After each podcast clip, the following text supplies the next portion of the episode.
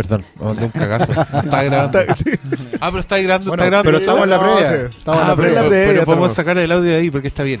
Bueno, lo que yo estaba diciendo que había puesto esta música eh, sensual de playlist para, para hacer la sexualidad. El, el playlist cacherón. ¿Por qué fue eso?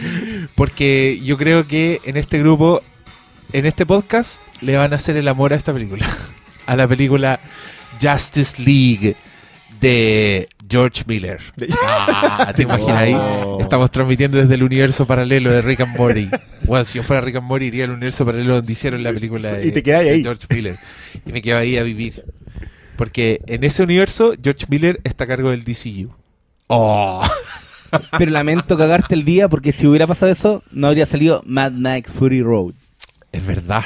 Oh, qué terrible. Me siento como Ahí esa. tenía el, el plot twist de la dimensión desconocida. No, el, Llega a ese universo. el plot twist de ¿sabéis qué película? De una película que se llama About Time, que es una Ah, comedia romántica sí. un que viaja en el tiempo. Con Billy Niley como Y Billy el, loco, Niley. Ah. y el loco se da cuenta que si, si viaja en el tiempo y el buen ya tenía un hijo, cuando vuelve al tiempo es otro el hijo. Claro. Porque el. Como en esa película explican que es una weá que hay que darle que ninguna película de viaje temporal haya hecho esa weá. Que dicen el momento de la concepción es tan único que la mínima variación hace que otro espermio fecunde el óvulo. Entonces Cambia el dilema. Y el, y el problema del weón es que ahí, en ese momento de la película, el loco se viaja en el tiempo para hablar con su papá muerto. ¿Cachai? Entonces se da cuenta que si no quiere perder el hijo, llega hasta ahí nomás Sí, su po. poder de, de sus fechas. Bueno, esta es la eh, introducción perfecta para la Liga de la Justicia. Creo que sí. No, si el auditor sabe que somos dispersos, sabe que sabe que el, el- el- el conductor se acuerda de una película X y va a hablar de esa película X aunque no tenga nada que ver con nada. Y por eso me quieren, algunos, otros me detestan. Pero Buenas sí- noches. pero siguen escuchando. Y lo- y lo Buenas noches, Paulo Quinteros. ¿Cómo Hola. estás? Muy bien. Eh, hay expectación poco, sí, en tus redes sociales. Todos quieren sabe- saber qué opinaste de esta película. Pero también quiere saber la gente que estamos grabando a las 11 de la noche ya. Vamos a terminar a las 5 de la mañana. ¿En serio? ¿Daba tanto? No. No. ah, no. No, yo No. ¿No? Sí. Quizá. Aquí vamos a ver. Aquí vamos a ver. Eh, Oscar Salas, ¿Qué tal? ¿cómo están? estás tú? Bien, bien. Bienvenido a este humilde cuchitril. Muchas gracias. Muy contento nuevamente de estar acá. Y vamos a ver qué, qué podemos conversar hoy. Tú has estado un poquito más elocuente en, en las redes sociales. Ya diste un tweet que podía interpretarse como tu opinión de la película, Sí. La Liga de la Justicia. Eh, pero yo creo que todo puede pasar. Hay, hay que explayarse. Desarrolla. Hay que Desarrolla, desarrollar, hay que entender qué quieren decir realmente, porque a los tweets uno no le puede poner tono, entonces hay cosas que quedan ahí botadas. Son parecidas a esas fotos antes, después. Sí. Aunque haya Como la 200, aunque, claro, La como esa, interpretación es muy... esa- esa foto. que para mí tenía, para mí tiene solo una lectura, pero la gente se la ha Es ingeniado. que tú estás ahí, pues tuviste el Incluso tono, algunos preguntan, algunos dicen, eh, ¿cuál es cuál? Claro. Como si nunca el primero fuera el antes. Claro, como si ¿En uno, como si uno no, no mirara las weas en el orden que se lee en la civilización occidental, occidental. de arriba hacia abajo, De izquierda, de a izquierda a derecha. derecha, como que si ese no fuera el movimiento natural de todas las personas. Yo que estáis pidiendo mucho. Yo creo que estáis pidiendo mucho. Intratable. Pero es tan insoportable las redes sociales, sí o no. Díganlo. Yo creo que el calor influye. Yo paso rabia en las Yo, redes sociales. yo como inviernista digo el calor influye. Pero las redes sociales siempre han sido así. Pero este weón también, No, a este pero también no. le gusta la weá porque tuitea puro emoji, anda haciéndose el weón. Ah, porque a la- ojitos, Mira, ojitos. a diferencia, a mí me gusta trolear a la gente y yo de repente escribo weas que no, no pienso. Y es solo para huear. Doctor Troll. Y es solo para huear. ¿Por qué? Porque estoy trabajando y puedo darme el lujo de agarrar para el huevo a la gente. Mira, ¿no? En redes sociales. En redes sociales, pues, obviamente. Pues eso acaba de negar absolutamente todo, Todo. de cagarse en su propio legado finalmente. Porque tú ya no sabéis quién es esta persona. No, No, sabéis qué dice, no sabéis qué piensa. Entonces, los que, lo, cuando- los que lo siguen, los que dicen el doctor malo me representa, que yo los he leído. Yo creo que esas personas ahora reflexionen sobre lo que este hombre acaba de decir. ¿Y qué significa eso? ¿Qué dice eso de ustedes, en el fondo? Revísense. si ustedes siguen, se- los representa un hombre que básicamente no existe, Porque al decir eso anula todo, ¿cachai? Como que no hay... A veces dice cosas que no cree realmente. ¿No? Exacto. ¿Viste? A veces.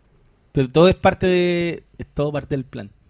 Pero Mira, Plan maestro. Es el plan maestro. ya, y hay gente que ha sacado a colación cierta prenda de vestir que yo ahora prefiero no, no nombrarla. Yo hice un- una pregunta por Twitter para este podcast, que nos dejen sus propias preguntas. Y al momento de esta grabación, les cuento que tiene 75 replies. Hay 75 Wow. Y no- preguntas Y no que han visto la haciendo. película. Y no han visto la película y podrán verla recién mañana. No Desde es mañana. tanto, podrían Hasta el que mañana. un día más. Eh, y nada, pues, ¿qué hacemos? Nos lanzamos al tiro Nos nomás. lanzamos al tiro. Perdón, no saludé a Cristina Buenas noches. ¿Cómo Sí, estás? en realidad, Ahora ya eres ni un nos meme. saludamos. Eres un Sí, meme, soy eres meme. un se- ¿Qué le- qué- seal of approval. Te pusieron ahí. Sí, yo, ¿sabes qué? Es muy gracioso porque creo que la segunda respuesta que yo leí a la, a la, a la foto que tú colocaste era la definición perfecta. El loco dijo, ¿es esto? Era eso. y yo dije, sí, es eso. Pero después como que todo, ah, sí. Ya, Pero todo, todo bueno el experimento, igual. todo muy bueno. ¿Qué, qué, es- qué dijiste que tu heredera la- había celebrado mucho la foto? No, no, no, ¿Cómo no, que, que nunca, ni, ni siquiera la, la Dana, mi hija, ¿Ah? ha celebrado tanto mi rostro Ah, como- ya, como la ansiedad que produjo. Sí, Claro. causó conmoción. conmoción así, ¡ah! Yo, te, yo tengo que confesarte algo. Confiesa. Yo tenía una idea, yo tenía como escenificado algo en mi mente. Ya. yo dije, si cuando se prendan las luces y yo le saco, le voy a sacar la segunda foto a este weón, si no veo un cambio en su rostro, le voy a decir una barrabasada tal Para poder sacarla. que se Una va a cagar de la risa Y yo le la voy a foto. sacar la foto y lo voy a publicar igual. Para confundir a la gente. Ah, viste, no soy solo yo. Pero weón, ahora, viste, ahora. Sí. Eh, hubiese estado entretenido. Pero cuando se prendieron las luces y le iba a sacar la foto, puso Ya esa está, sonrisa tan está. genuina Sí. que dije, no tengo para qué. No tengo para qué decir mi Ojo frase, que, eso es. Que, que eso había sido justo después de la segunda de. De la segunda escena post la segunda escena post crédito. Sí. Que yo ya le había hecho un comentario. Ay, no. Le he Sí. hecho un comentario al, al Diego así como, ah, este- pero ya llegaremos ahí. Pero bueno, Sí. ya llegaremos ahí. Muy, muy. No, pero y oye, habíais planeado eso. Sí, yo lo, lo- yo lo tenía. Yo antes. dije, Eso es ¿qué la maquiavélico. ¿Qué le voy a decir para sacarle la carcajada más espontánea que exista? Y te le iba a sacar con ese efecto así que sacan ráfaga. Pa, pa, pa. Para después, para tener después hacer un. GIF. No, oye, una cosa de esto de las reacciones, igual no me gusta contestar por redes sociales porque siempre la gente quiere que sea uno binario. Sí, no. No, sí, a mí no tampoco. Y por eso oh, te dicen que no te le poní. Está, pero esta está difícil. ¿Está buena? O no sé, po, o hay que ir a verla al cine. Puta, yo parto la idea de que todas las películas a mí me gustan verla en el cine. hasta Geotormenta tenía ganas de ir y no sé si todavía está, pero en una de esas voy todavía. Pero, ¿En ¿cachai? serio? El crítico del He weekend visto- no la trató bien. Bueno, hay, Sí. hay que verlas todas. Entonces, claro, pues cuando te dicen cómo No, está, weón, no, eso, estaba- eso es un pensamiento muy errado, cuando, está- Pablo. cuando te preguntan, oye, ¿cómo está la película? ¿Sí o no? No, no va a responder. Ya, yo pero para mí siempre sí. en este caso, en este caso Pero no, que- no creen- quizás con. Pero es la Liga de la Justicia, ¿por Oye. qué va a ser no? Vayan a ver la wea igual. Pero yo, esto, quizás esto adelante, pero si no quieren contestar, piénsenlo. Eh, yo creo, yo entiendo ese pensamiento con una weá como Batman vs Superman. Yo ahí no puedo decir sí o no, ¿cachai? No porque, no por lo que yo piense de la película, sino por cómo yo creo que la gente se Sí. va a tomar lo que yo estoy viendo, porque uno también llega a un punto en que puede hacer esa disociación, ¿cachai? Yo puedo perfectamente gozar a un nivel Batman vs Superman, pero al mismo tiempo decir, ¿sabes qué? Esta weá no se la puedo recomendar a todo el mundo. Da- No, estoy- no de acuerdo, todos, de a acuerdo. no todos les va a gustar esta weá. De hecho, conozco gente o ciertos sectores de, de la recepción que yo sé que van a odiar esta weá. Y ahí adscribo a lo de malito. Ahí yo tampoco probablemente en Twitter te diga una weá así como, oye, loco, ¿sabéis que no? No, no es tan, no es tan sí o no. Pero yo creo que en Justice League sí se puede. Yo de, yo verdad creo que esta película le va a gustar a la gente. Yo creo que es una película muy eh, como diseñada para que te guste y exitosamente. No esas películas que tú notáis que están diseñadas para que te gusten, pero la weá te salta por todas partes. Yo encontré que esta weá, pese a que era un rodaje así súper atribulado y documentadamente atribulado, como que nosotros sabíamos que habían pasado ciertas cosas y estamos ahí, weón. Y la weá la hicieron súper rápido, además. Nota, si es una. eh, puta, para que se hagan una idea, nosotros eh, antes las- este tipo de películas se hacían, se demoraban tres años en hacer una pura película, ¿cachai? Solo porque se echaban dos años en efectos especiales. Ahora tienen a 100 millones de buenos trabajando. Entonces, yo creo que la exigencia era súper alta. Y pese a eso, yo encontré que la weá era exitosa. Y que no hay nada que hacer. Como que no creo que sea discutible que la weá es muy entretenida, eh, que funciona, que tiene, que le pusieron todo lo que según muchos les faltaba a las películas anteriores. Eh, yo en la, en la premier eh, hay un momento inesperado que resulta ser muy emocionante y que me di cuenta que eh, no, esa weá es imposible hablarla sin spoilers, perdón. No, ni cagando podía decirlo. Bueno, digámosle pero, a la pero te das cuenta, ponte tú, que, que, que esta es una película que como te dais cuenta que en verdad Men of Steel y Batman vs. Superman sí funcionaron. Porque si esas películas no hubieran funcionado, la gente no se habría reído tanto, no se habría emocionado tanto, no habría... Porque yo, en la función que la vimos era una weá impresionante, era Sí. aplausos espontáneos durante la película. Era como gente diciendo ruidosamente como... "Ah", como a una frase, a una frase en particular que hizo un personaje, era como todo... "Uh", ¿Cachai? Y, y yo creo que esa energía igual te habla de una película. Entonces yo salí... Creo que los que no les va a gustar en esta pasada van a ser minoría. Creo que no va a ser como... Como antes el juicio tan... Yo tengo la impresión de que los que no les va a gustar, ya no les gustaba de antes. Que es un fenómeno muchos. que se va a dar particularmente en esta película, pero que se viene dando hace rato. Que, Que te en guste- que no te gustan las que películas y te la, la película está, está juzgada de antes. No, yo completamente de acuerdo. ¿cachai? Entonces, pero sí, efectivamente, al igual que, que otra que se estrenó hace poco, que es más o menos del mismo tipo, es una película que, si le dais la oportunidad, te puede sacar algo y, y bajarle el, el perjuicio, porque tiene, tiene algunos argumentos. ¿cachai? No, no ser radicales lo que queráis, eh, obviamente parte de la, de la conversación, pero, pero sí tiene, tiene con qué defenderse. ¿cachai? Y, tiene una lógica interna que, independiente de la percepción que uno tenga, incluso prejuiciado de antes, tiene una lógica que cierra acá. ¿cachai? Aquí yo lo puse así, digamos, y mi impresión después de ver esta película es que aquí también se cierra un arco. Los que son comiqueros y taladramos sabemos que efectivamente los, los tomos se cierran en arcos, ¿cachai? Y tú ahí podéis entrar o salir de una colección también, ¿ya? Pero efectivamente ahí completáis un arco y lo colocáis en tu repisa y sabéis que viene algo nuevo. Puede ser un cambio de escritor, puede ser un cambio de dibujante, eh, puede ser cambio de tono, viene otro villano, otro, otros personajes se integran a la, a la, a la historia, ¿cachai? Pero se parte de, de nuevo, los cómics tienen eso, que, que no terminan nunca, entonces, pero sí tienen puertas y entradas de, de entrada y de salida, ¿cachai? Cierran los arcos, cierran lo- lo- lo- las etapas, lo, que, como lo queráis llamar, de lo mismo. Y siento que aquí está, eh, y está felizmente para los dos bandos, o sea, para los que son más han seguido la, la, la etapa, el run, digamos, de estos cómics hechos películas, que saben que aquí termina y lo van a ver cerrado, yo creo que satisfactoriamente, porque aunque puede no haber sido tal como lo hubieran querido desde un principio, sí hay, hay cosas que, que se mantienen hasta el final y uno las puede ver en este arco. Y también es, es un arco que invita a seguir porque lo que viene, digamos que a...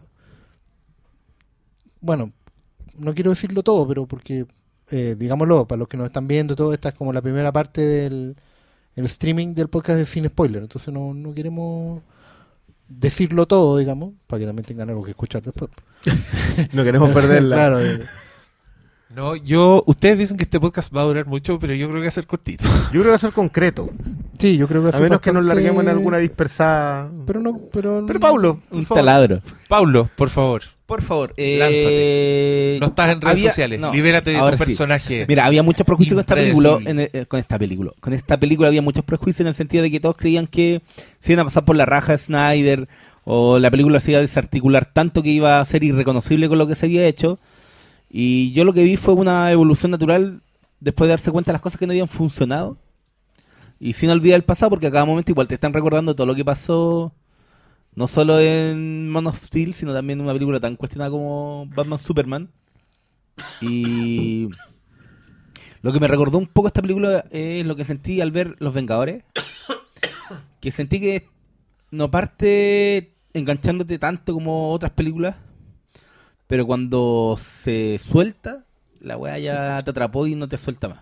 Y yo creo que eso era muy importante y era lo que necesitaba, sobre todo sobre todo al, al hacer funcionar personajes tan icónicos y emblemáticos como la Liga de la Justicia.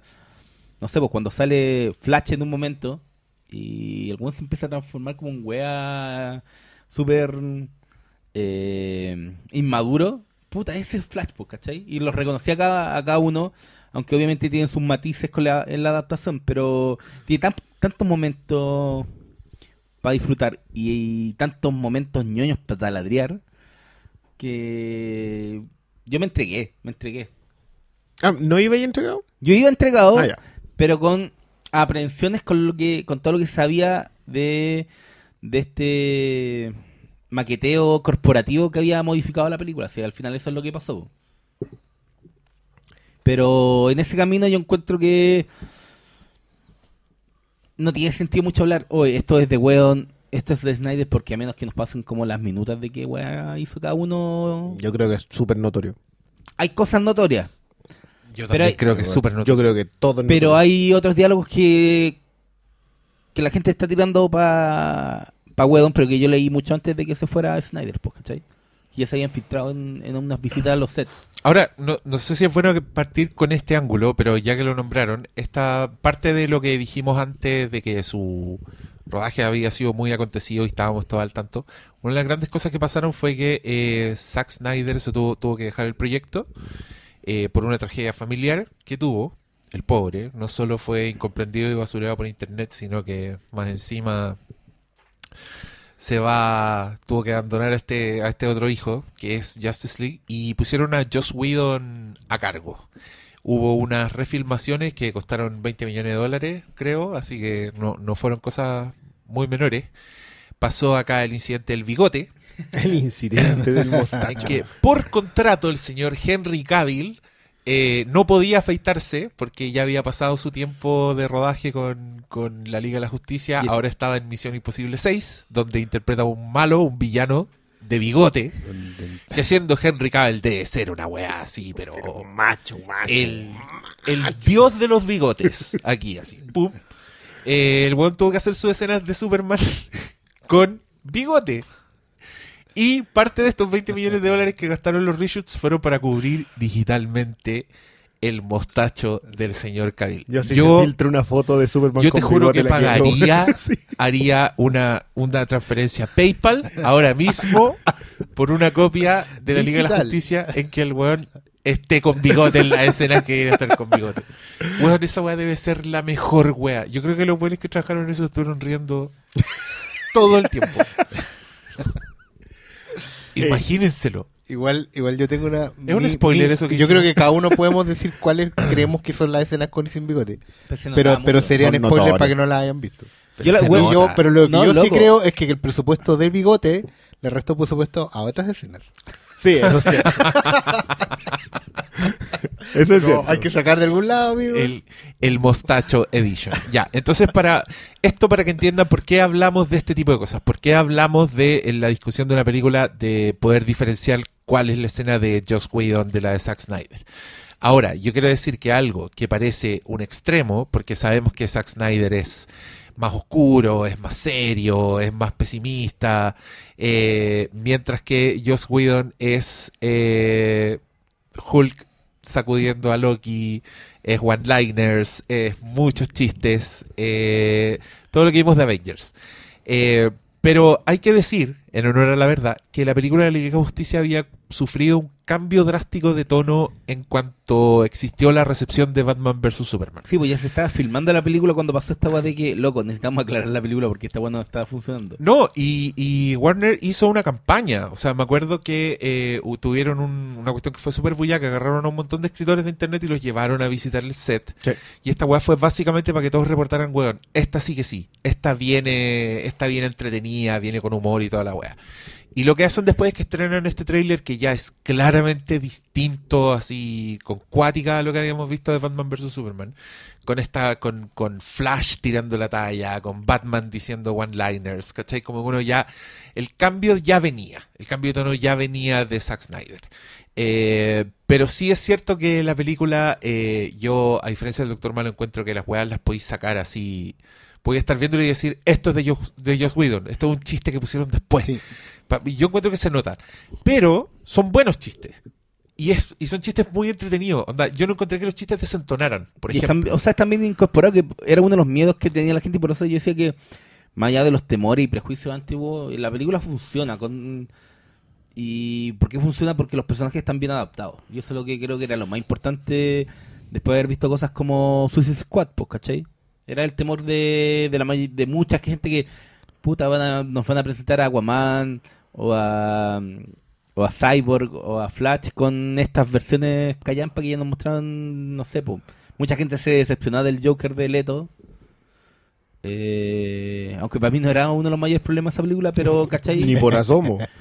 Pero claro, pues, estos se fueron por el lado clásico y creo que era lo que necesitaban. Mira, en los cómics, hace eh, el año pasado, no, no mucho tiempo, pasó un reinicio suave conocido como Rebirth, donde no borraron las cosas, pero incorporaron lo que creían que hacía falta. Yo creo que esto fue un Rebirth en el cine. Sí. No, no, no tiraron por el, por el water eh, Batman, Superman y Man of Steel, porque cada, cada punto está incorporado, ¿cachai? Hay cosas de que son parte de la historia y esta película no funciona sin la otra. Podrían haber hecho, no sé, un reinicio donde partían de cero y chao, no pescamos en las películas que ya fueron porque no funcionaron. Pero aquí no, la abrazan y, y desde el conflicto que se da con, con Batman a, a, esta, a este desamparo que tienen los personajes sin una guía, no saben qué, cómo avanzar y cómo enfrentar un mundo en donde se fue abajo después de que se les fue la figura de Superman. Todos esos puntos están incorporados bien respecto a lo que fue antes. Entonces, no es un reinicio. Hola, vamos a hacer la marvelización y vamos a meter chistes y, y canciones pop a cada rato porque es lo que funciona en los superhéroes. Pero yo creo Yo- que. Yo creo que ese era uno de los peligros. Esa era una de las cosas que uno tenía miedo de ir a ver Justice League, es que la weá fuera así. Pero lo que yo encontré que es un milagro, y de verdad encuentro que es un milagro que les, que, que les saliera, porque yo no puedo imaginar la presión bajo la que estáis trabajando en un proyecto como este, lo rápido y lo tan acontecido y con todos los ojos encima, ¿cachai? Esa weá es como... No me gustaría tener ese trabajo, ¿cachai? Pero la weá funciona. Onda, yo encontré que era, ponte tú, un tono completamente distinto chistes, mucho humor. Onda, personajes que eh, no conocíais de entrada como haciendo weas muy graciosas, pero que de todas maneras se sienten distintas a lo que es Marvel. Eh, igual tiene peso la wea. Encontré que esta película es súper liviana. Debe ser la más liviana de todas las películas de DC. Debe ser la más rápida, además. En algunas escenas eh, llega a ser abrumadoramente rápida. Cosas muy importantes pasan en rápida sucesión y sin detenerse mucho que yo diría que el cambio más drástico eh, en cuanto a la, a la continuidad de las otras películas. Pero pese a todas esas weas, se siente parte de la continuidad. Eh, sigue la historia de Batman vs. Superman. A mí esa wea me gustó caleta, como todas las referencias a, la película anterior, que en verdad la weá era, podría decir que era Batman v Superman 2, eh, dos puntos los super amigos. Eh, pero estaba bien, estaba bien. Yo estuve toda la película con una sonrisa de oreja a oreja. Eh, vi weas que me encantó ver y que pese a que ya habían hecho tres películas con estos personajes todavía no había visto. Me gustó que volviera el color. Encuentro que la weá se veía hermosa. Había portadas de cómics frente a mis ojos y, y creo que weas como, ya bueno, ya dijimos la weá del bigote, ya sabemos que Henry Cavill actuó en esta película. Eso me lo, me lo guardé. Pero el momento en que vuelve Superman en la película Oh, spoiler. Eso, mucha gente lo, lo considera spoiler. ¿Por qué? no es. ¿es un spoiler? No, no, desde No. el hecho que. Pues si todos saben. Todos saben. Sí, todos pero, saben. weón, ¿cómo- qué fue lo que le Gente, la gente del streaming? ¿dije un spoiler? Yo creo que no. Es que- No, eh, si para mí tampoco es un spoiler, pero hay gente que. Pero bueno, yo lo que yo quería decir era que esas reacciones a mí me hacían sentir, ah, weón, Man of Steel y Batman vs Superman igual hizo impacto en estas personas. Porque igual están reaccionando a un personaje que quieren. ¿Cachai? Esa weá a mí me, me sorprendió. Y me di cuenta que encuentro que Henry Cavill es perfecto como Superman y lo sigue siendo. onda. Yo veía ese weón en pantalla y yo decía, estoy viendo un, Superman, estoy viendo un kryptoniano culiado que si hubiera caído en, en la vieja Grecia todos habrían pensado que era un dios, ¿cachai? Que es como la marca de fábrica de estos hueones. La, sorry, pero la Wonder Woman en esta película se ve mejor que en su propia película. Yo encontré que está mejor filmada, que tiene como eh, eh, la no- acción es más es más awesome, es más wow. En, en esta película Wonder Woman me hizo decir igual Es que que, yo lo ¿sabes qué? dije viendo Wonder Woman. Se nota como que, ya, están filmando, weón, a Wonder Woman le está viendo la zorra, y se nota como un cierto impulso para hacer a Wonder Woman aún más bacán de lo que siempre ha sido, porque claro, es el personaje femenino más importante del mundo, pero cuando generalmente cuando tiene al lado a Batman o Superman, Yo que creo en que eso un- estaba. Para mí, para mí todas esas secuencias son demasiado Snyder para no estar desde, desde antes de que yo creo que algo le tuvieron que le, le agregaron cosas de Wonder Woman. Eh, um, Pero ¿cómo saber? Como, No, pues sí, qué? por eso yo te dije, nunca vamos a hacer a menos Es que tengamos la minuta. pero a mí no me pareció yo, como... yo creo que ese es el mismo proceso de Rogue One. Nunca vamos a ver cuál en realidad era la versión de Edo. Sí, sí. Pero podemos, pero La- podemos especular en base a lo que está en pantalla, porque nosotros somos espectadores con un ojo bastante Sí. certero. Sí. Y somos fijados y vemos las weas muchas veces, así que tampoco Pero- nos estamos pegando las quebradas. Pero yo creo que sí podemos dictar que eh, yo en esta weá sentí que eh, Zack Snyder estaba jugando con esos personajes en varias secuencias. Me habría gustado sentirlo en todas las secuencias, pero no lo sentí en todas las secuencias. Es que, ¿cachai? mira, yo quiero aterrizar un, un punto que tú decías. Tú decís que hay un cambio en el tono. Eh, y yo creo que hay un progreso en el tono. El, eh, Snyder de verdad construyó toda la Liga de la Justicia, desde Man of Steel, Batman, Superman hasta esta, en, función de una sola cosa, en función de Superman. De que necesitaba que él... eh, que la humanidad internalizara quién era Superman. Yo, esto lo vamos a hablar después en la parte con spoilers, pero eh, el representante humano acá, que es, que es Batman, de verdad que tiene que asumirlo. Y te lo dicen textualmente, y te lo dicen muy poéticamente, y tú sabes, esa escena es de Snyder. O sea, yo, yo sé exactamente, por eso te decía, a mí me parece casi imposible, que no, no le podía hacer el quite a las escenas de Snyder acá. No, pues. Tú sabes exactamente, ah, esto es de él, No. esto es de él, esto es de él. Y otro punto es que la película, y ahí vamos aquí a, a- a la típica discusión, pero bueno, a diferencia de, de Marvel, en donde la cinematografía no siempre destaca y a veces parece, parece muy eh, plásticamente, televisivamente, cinematográfica, como que... ¿tú No, Que liviana en ese como- sentido. Es Sí, el, no estilo, el, es- el estilo Marvel. Aquí había realmente un... tra- De repente hay, hay secuencias que dicen, bueno, la weá bonita. Sí. Bonita y se ve Pero eso, eso ya bien. estaba antes, ese, ese es mi tema. Yo siento que esa línea que venía, que, a la que venía progresando Snyder terminaba aquí. Yo creo que terminaba diciendo, devolviéndote la, no, no te devuelve la esperanza, sino diciéndote esto es Superman. Esto es lo que yo pienso que es Superman. Y es- esa idea de lo que era, yo ese es mi problema con esta película. Yo no es lo que yo quería que fuera pero me deja muy conforme que resulte lo que hicieron. Porque yo co- concuerdo completamente con el Diego. Acá esto resulta.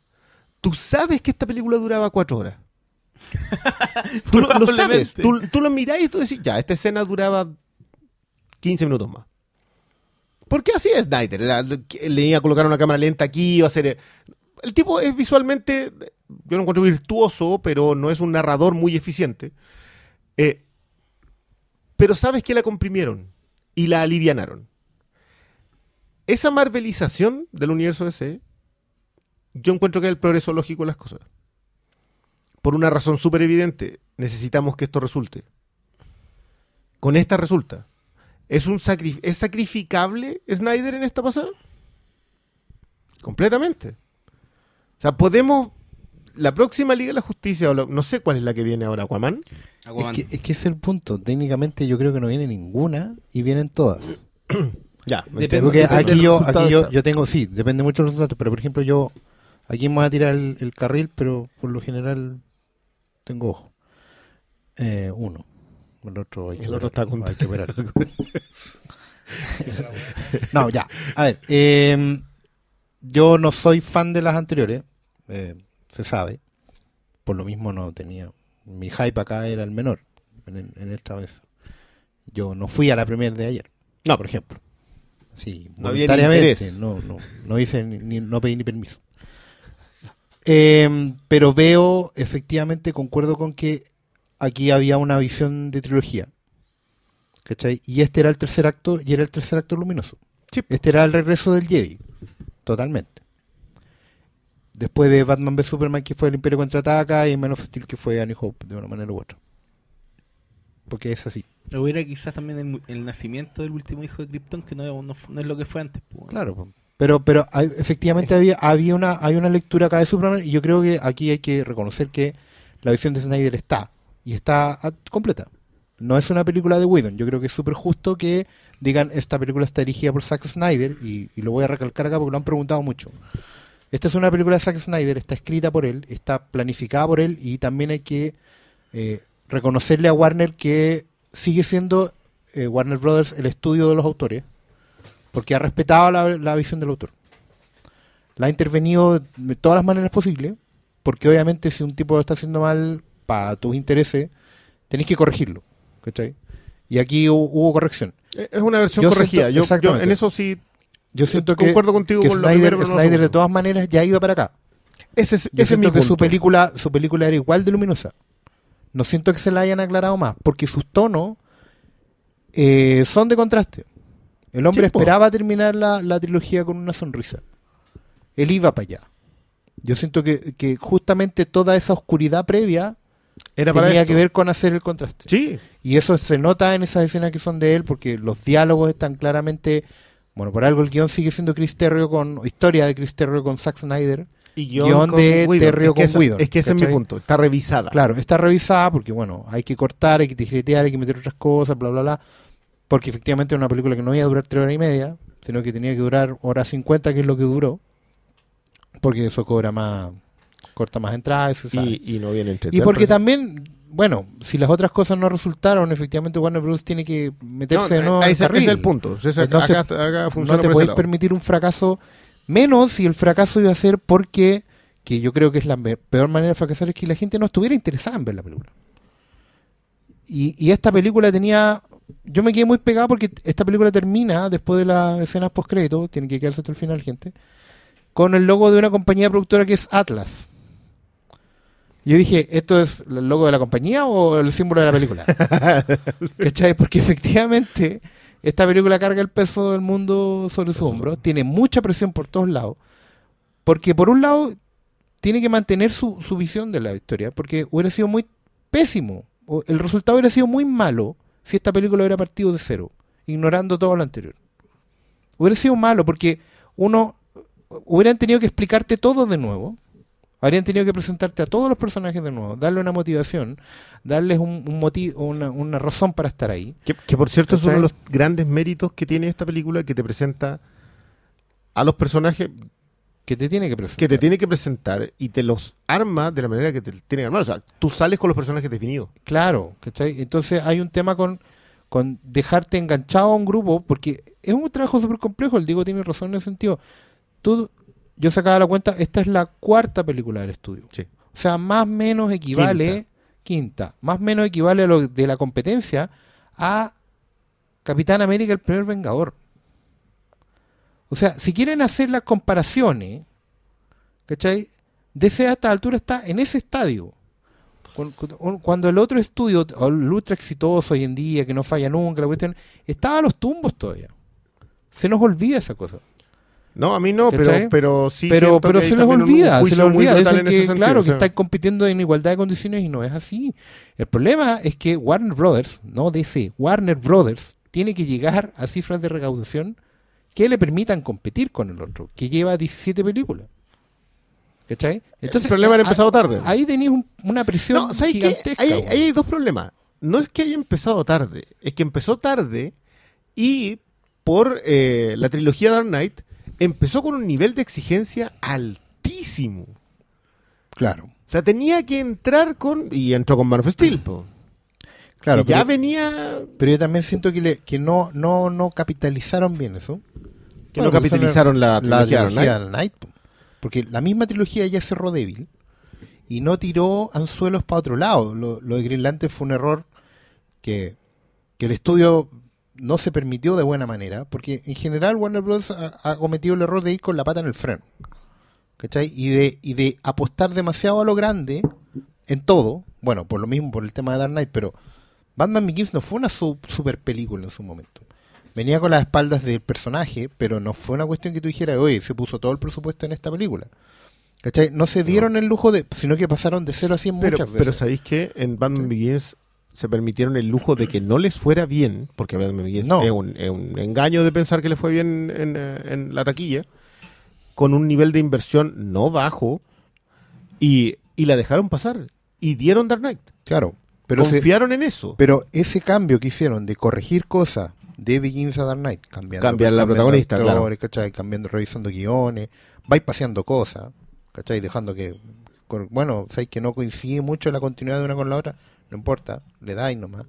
Esos errores no se los permitieron con Green Lantern y le pusieron la pata al freno a un mon- un montón de otros proyectos que podían haberse desarrollado antes. ¿cachai?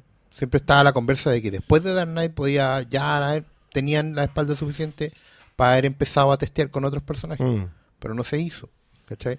Y, y a eso quiero, con qué quiero reforzarlo, con que uno se va dando cuenta en las noticias del estudio que efectivamente eh, hicieron una apuesta más sensata, que es cerrar este arco, cerrar esta trilogía con Snyder, darle al público que ha sido fiel de todas maneras, o sea, 800 millones de dólares en taquilla, algo te dice, hay gente que está viendo estas películas, nosotros mismos.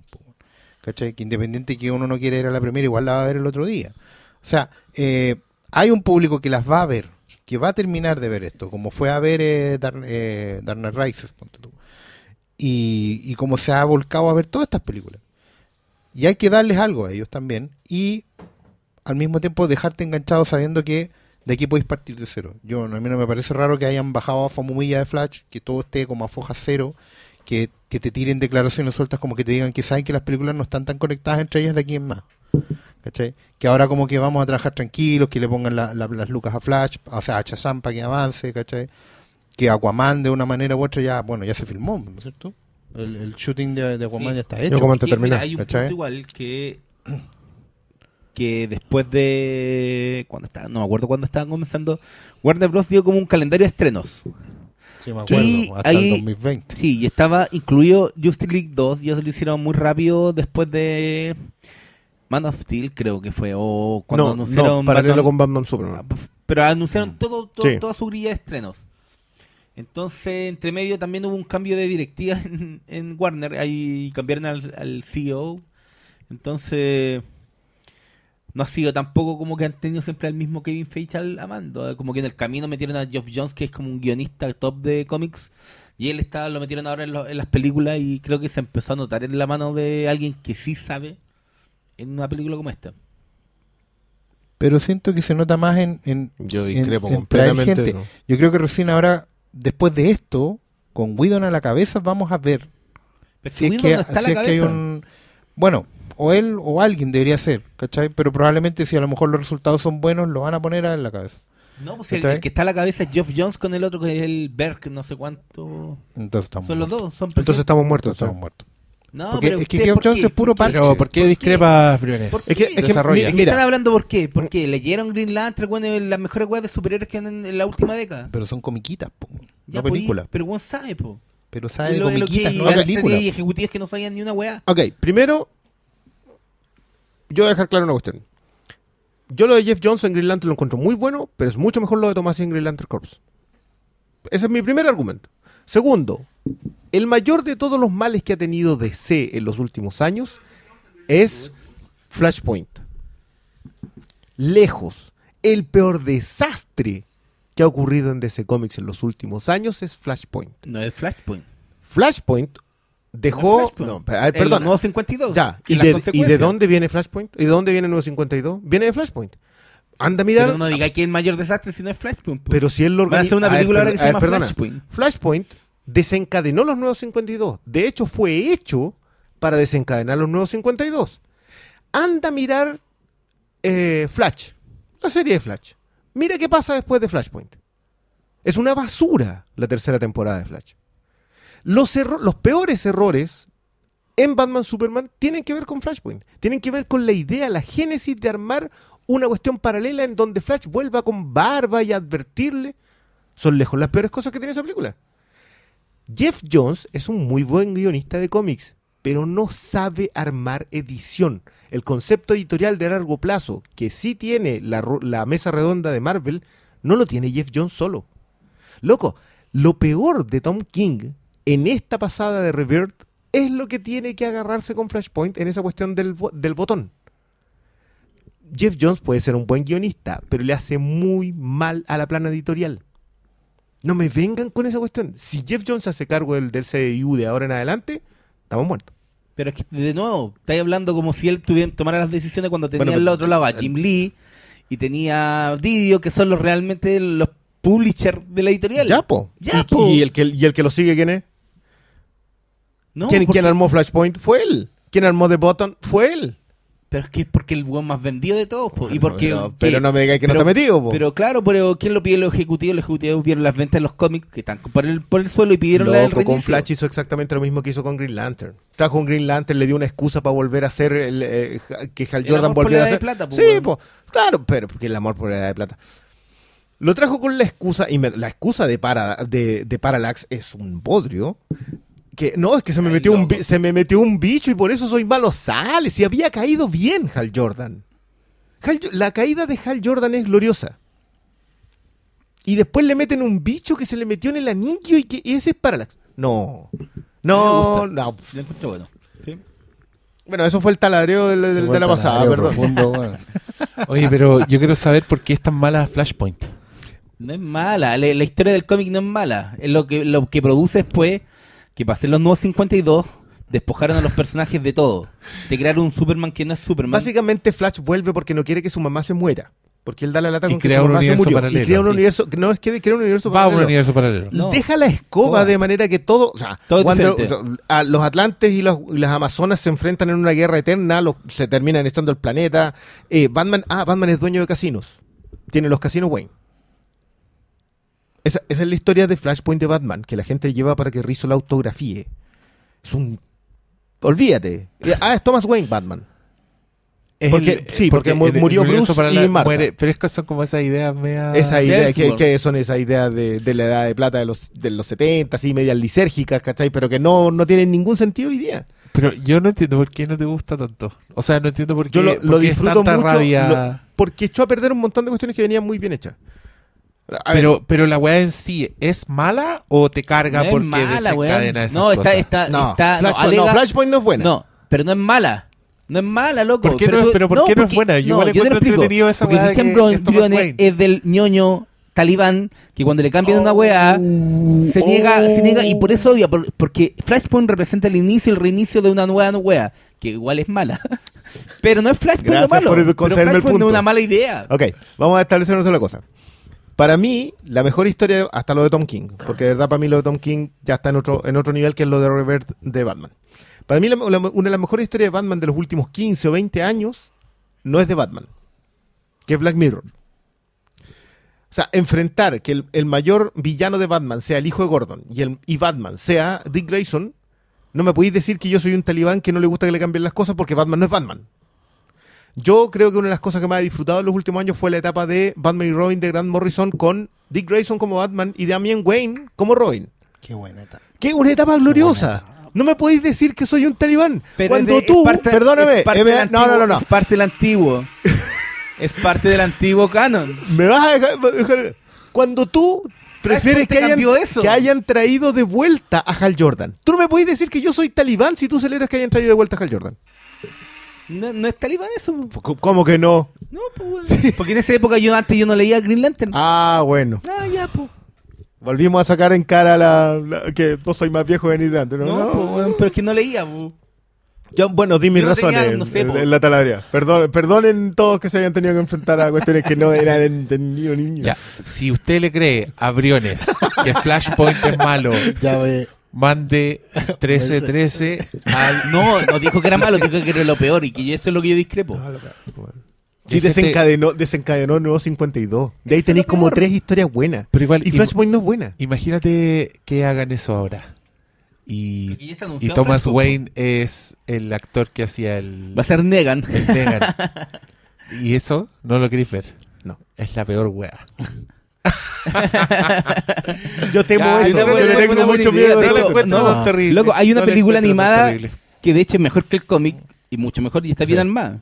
Sí, es que ese, ese fenómeno con las películas animadas de Batman que están basadas en historia, o sea, las películas animadas de DC que están basadas en historia, más o menos, que resultan súper buenas. De hecho, o- Origen, que Justice League War, que son los primeros números de Jeff Jones con que era, loco, esa era una muy buena película de la Liga de la Justicia de ahora. Y también involu- involucrada para demonios. Involucr- tenía ya para demonios, tenía ahí la llegada de Darkseid, tenía ahí la unión de estos tipos que todavía no se conocían. Para mí estaba perfecta esa. No podría haber hecho, pero habréis tenido que. Y esa la guionizada con- Jeff Jones. Ahí tienen que que haber todo. barrido todo lo anterior. Y, no, y yo siento que igual no tenía sentido. Hay mucha gente. No, no, no, que- yo concuerdo con eso. sí, sí. Mira, yo insisto, independiente de que me no gusten. eh, yo no me he comprado ni Man of Steel ni Batman vs Superman, no creo que lo haga, digamos. Pero yo lo veo en la tienda todos los días, es un fenómeno real. O sea, se anuncia la película de la justicia y la gente va otra vez a comprar Batman vs Superman, va a comprar Man of Steel. En menor medida Eh, Wonder Woman también. En menor me- sí, por- pero eso es machismo. No es otra cosa. que la gente No prefiera no. que la gente prefiera pero- comprarse pero la ¿dónde- versión de dónde 12 lo lucas de Wonder Batman? Woman No es porque son Batman. machistas, weón. No, ga- no ganan la de lujo ah, que la niña, no. Weá. No, pero volviendo al tema, al, al- al final, claro, pues igual a DC le faltaba conducción. Y yo creo que les guste o no les guste, ya están definidos. Yo creo que su- Ya tienen, ya tienen definido. acá un hombre Yo rayando tengo- su línea en la arena. Yo tengo esta mierda que le compré al ¿Dónde le voy a Briones guardar esa y que ahora no tengo dónde chucha meter. Porque se te quebró el acrílico. Caga toda la onda la weá. Y Él no, le la voy a dice- tener, no la voy a tener en acrílico así mostrándola, pues weón. ¿Por qué no? No, Briones, no, no, culiao, no, ¿por tiene una no- base de acrílico. ¿Por qué no vendí la. Mira la- el envase de la weá, Briones. Cacha, tengo la lo que misma. tengo que hacer Eh, para sacar vos la weá. Mira. ¿Te ¿Qué traen es en esta 3D? weá? Mira. Son, son las cajas madre. Ay, No, a lo que yo digo es que le faltaba conducción a DC y les guste o no les guste. Ya, yo creo que todo depende ahora si a esta película le va bien o no. Y ojalá le vaya bien. Ojalá le vaya bien. Yo creo que, yo creo que se lo Porque- merecería. Esta weá. yo no, porque aquí. yo creo que tantea weá. Que ¿Saben si no qué? las dan, si no nos Yo- dan las cosas que tanteó esta película, le voy a. Me va a doler. Toda la Es puta que ¿sabes vida. qué? Yo creo que esta película es comodín. Sí, Esta película está po. armada como un comodín. O sea, sí, pues Si le va bien, si le va bien, súper. Partís con Aquaman, te vais con Flash, todo bien. Si le va mal, da lo mismo, porque cierra todo y partís con Aquaman, partís con Flash, partís con Shazam. Igual, Con un yo, nuevo Batman. Yo quiero decir que Con ese otro, ese es otro de los flancos en que encontré que la película fue exitosa, porque a mí sí me dieron ganas de ver películas en solitario de, de todos Los personajes están bien definidos. Sí, po. Una de Flash, bueno, la iría a ver mañana. Al tiro. Claro. Eh, otra de Wonder Woman en la actualidad peleando con terroristas. Weón, O sea- al tiro, compra en verde, a No hay- 20 no hay- años plazo. Pero no hay que olvidarse de una hueá muy importante. Nosotros, Chile y Latinoamérica en general, son país de ese cómics. Nosotros conocemos a estos personajes por la cosa novar, histórica, bla, bla, bla, bla. Pero en el mundo, en el mundo, en Estados Unidos en menor medida, pero en el mundo en general, probablemente sea la primera vez que vean a Flash. Como el weón que corre. Es que, es que para mí a este Flash ¿Cachai? es la primera vez que lo vemos todos. Sí, po. pero, pero como concepto de todos Flash. los Flash. ¿cachai? Sí, po. o sea, Flash Gordon pesa más en el mundo que este Flash. No, Sí. no, eso en tu mundo de los ¿cachai? 40. No, no, no, sí, no. sí, eso sigue pasando. Anda, Francia. No, esa es solo la película de, del oso. en Europa, en Europa. Sí, solo no, entero. y Aquaman, y Aquaman tenía que cambiarle la weá del. No, Aquaman- Habla con los Aquaman- peces Aquaman arriba lo del cambiaste todo, mar. Sí, po. Entonces, igual tenéis que hacer un cambio. Bueno, Pero igual Cyborg, los chistes, ¿eh? Cyborg siempre ha sido. Un- con los pescados. Sí, Pero los pasan. Es que ese es mi punto. Yo.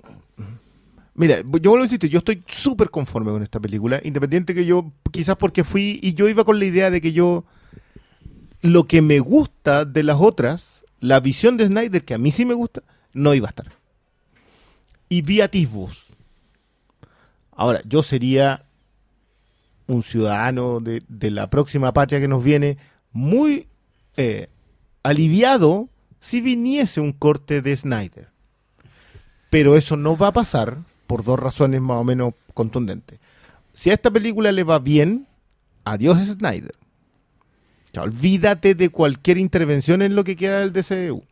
¿Tú creí? Sí, Pero si esta película igual es 80% Snyder. pero ese 80%. y si le va bien. Pero la versión revisada no, pues. Si lo- acá la versión revisada es que no, importa. pero yo insisto, si acá igual ya hubo un cambio de tono. Yo creo que ya Es que Zack yo creo que Snyder era estaba en sintonía pero con... no tanto. No. Y estaban de acuerdo no con. Warner, pero Hay un punto. yo encuentro que si esta weá le va bien, perdón, su ejecución y toda la weá, yo creo que sigue siendo mérito de Snyder. Si la weá los créditos son de Snyder.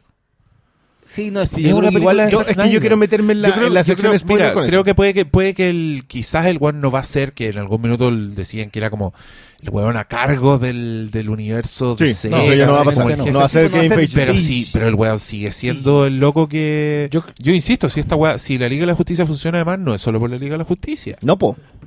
O Ah, bueno, sea, es que perdona, ese, o sea, ese este es mi weón es- punto que guardo en el corazoncito, digamos. ya. Yo creo que Snyder es un hombre que está en planilla y cuando tú tienes a alguien en planilla tienes que darle pega. Si no, ¿para qué le vas a dar el sueldo? Yo creo que O sí, voy a insistir. es un ahijado de. O sea, no un O sea, pero es que está en planilla, le pagáis un sueldo, tenéis que darle pega. Ha hecho todas sus weas con Yo creo Warner. que, eh, y además no está en Rat Pack Entertainment, así que no importa.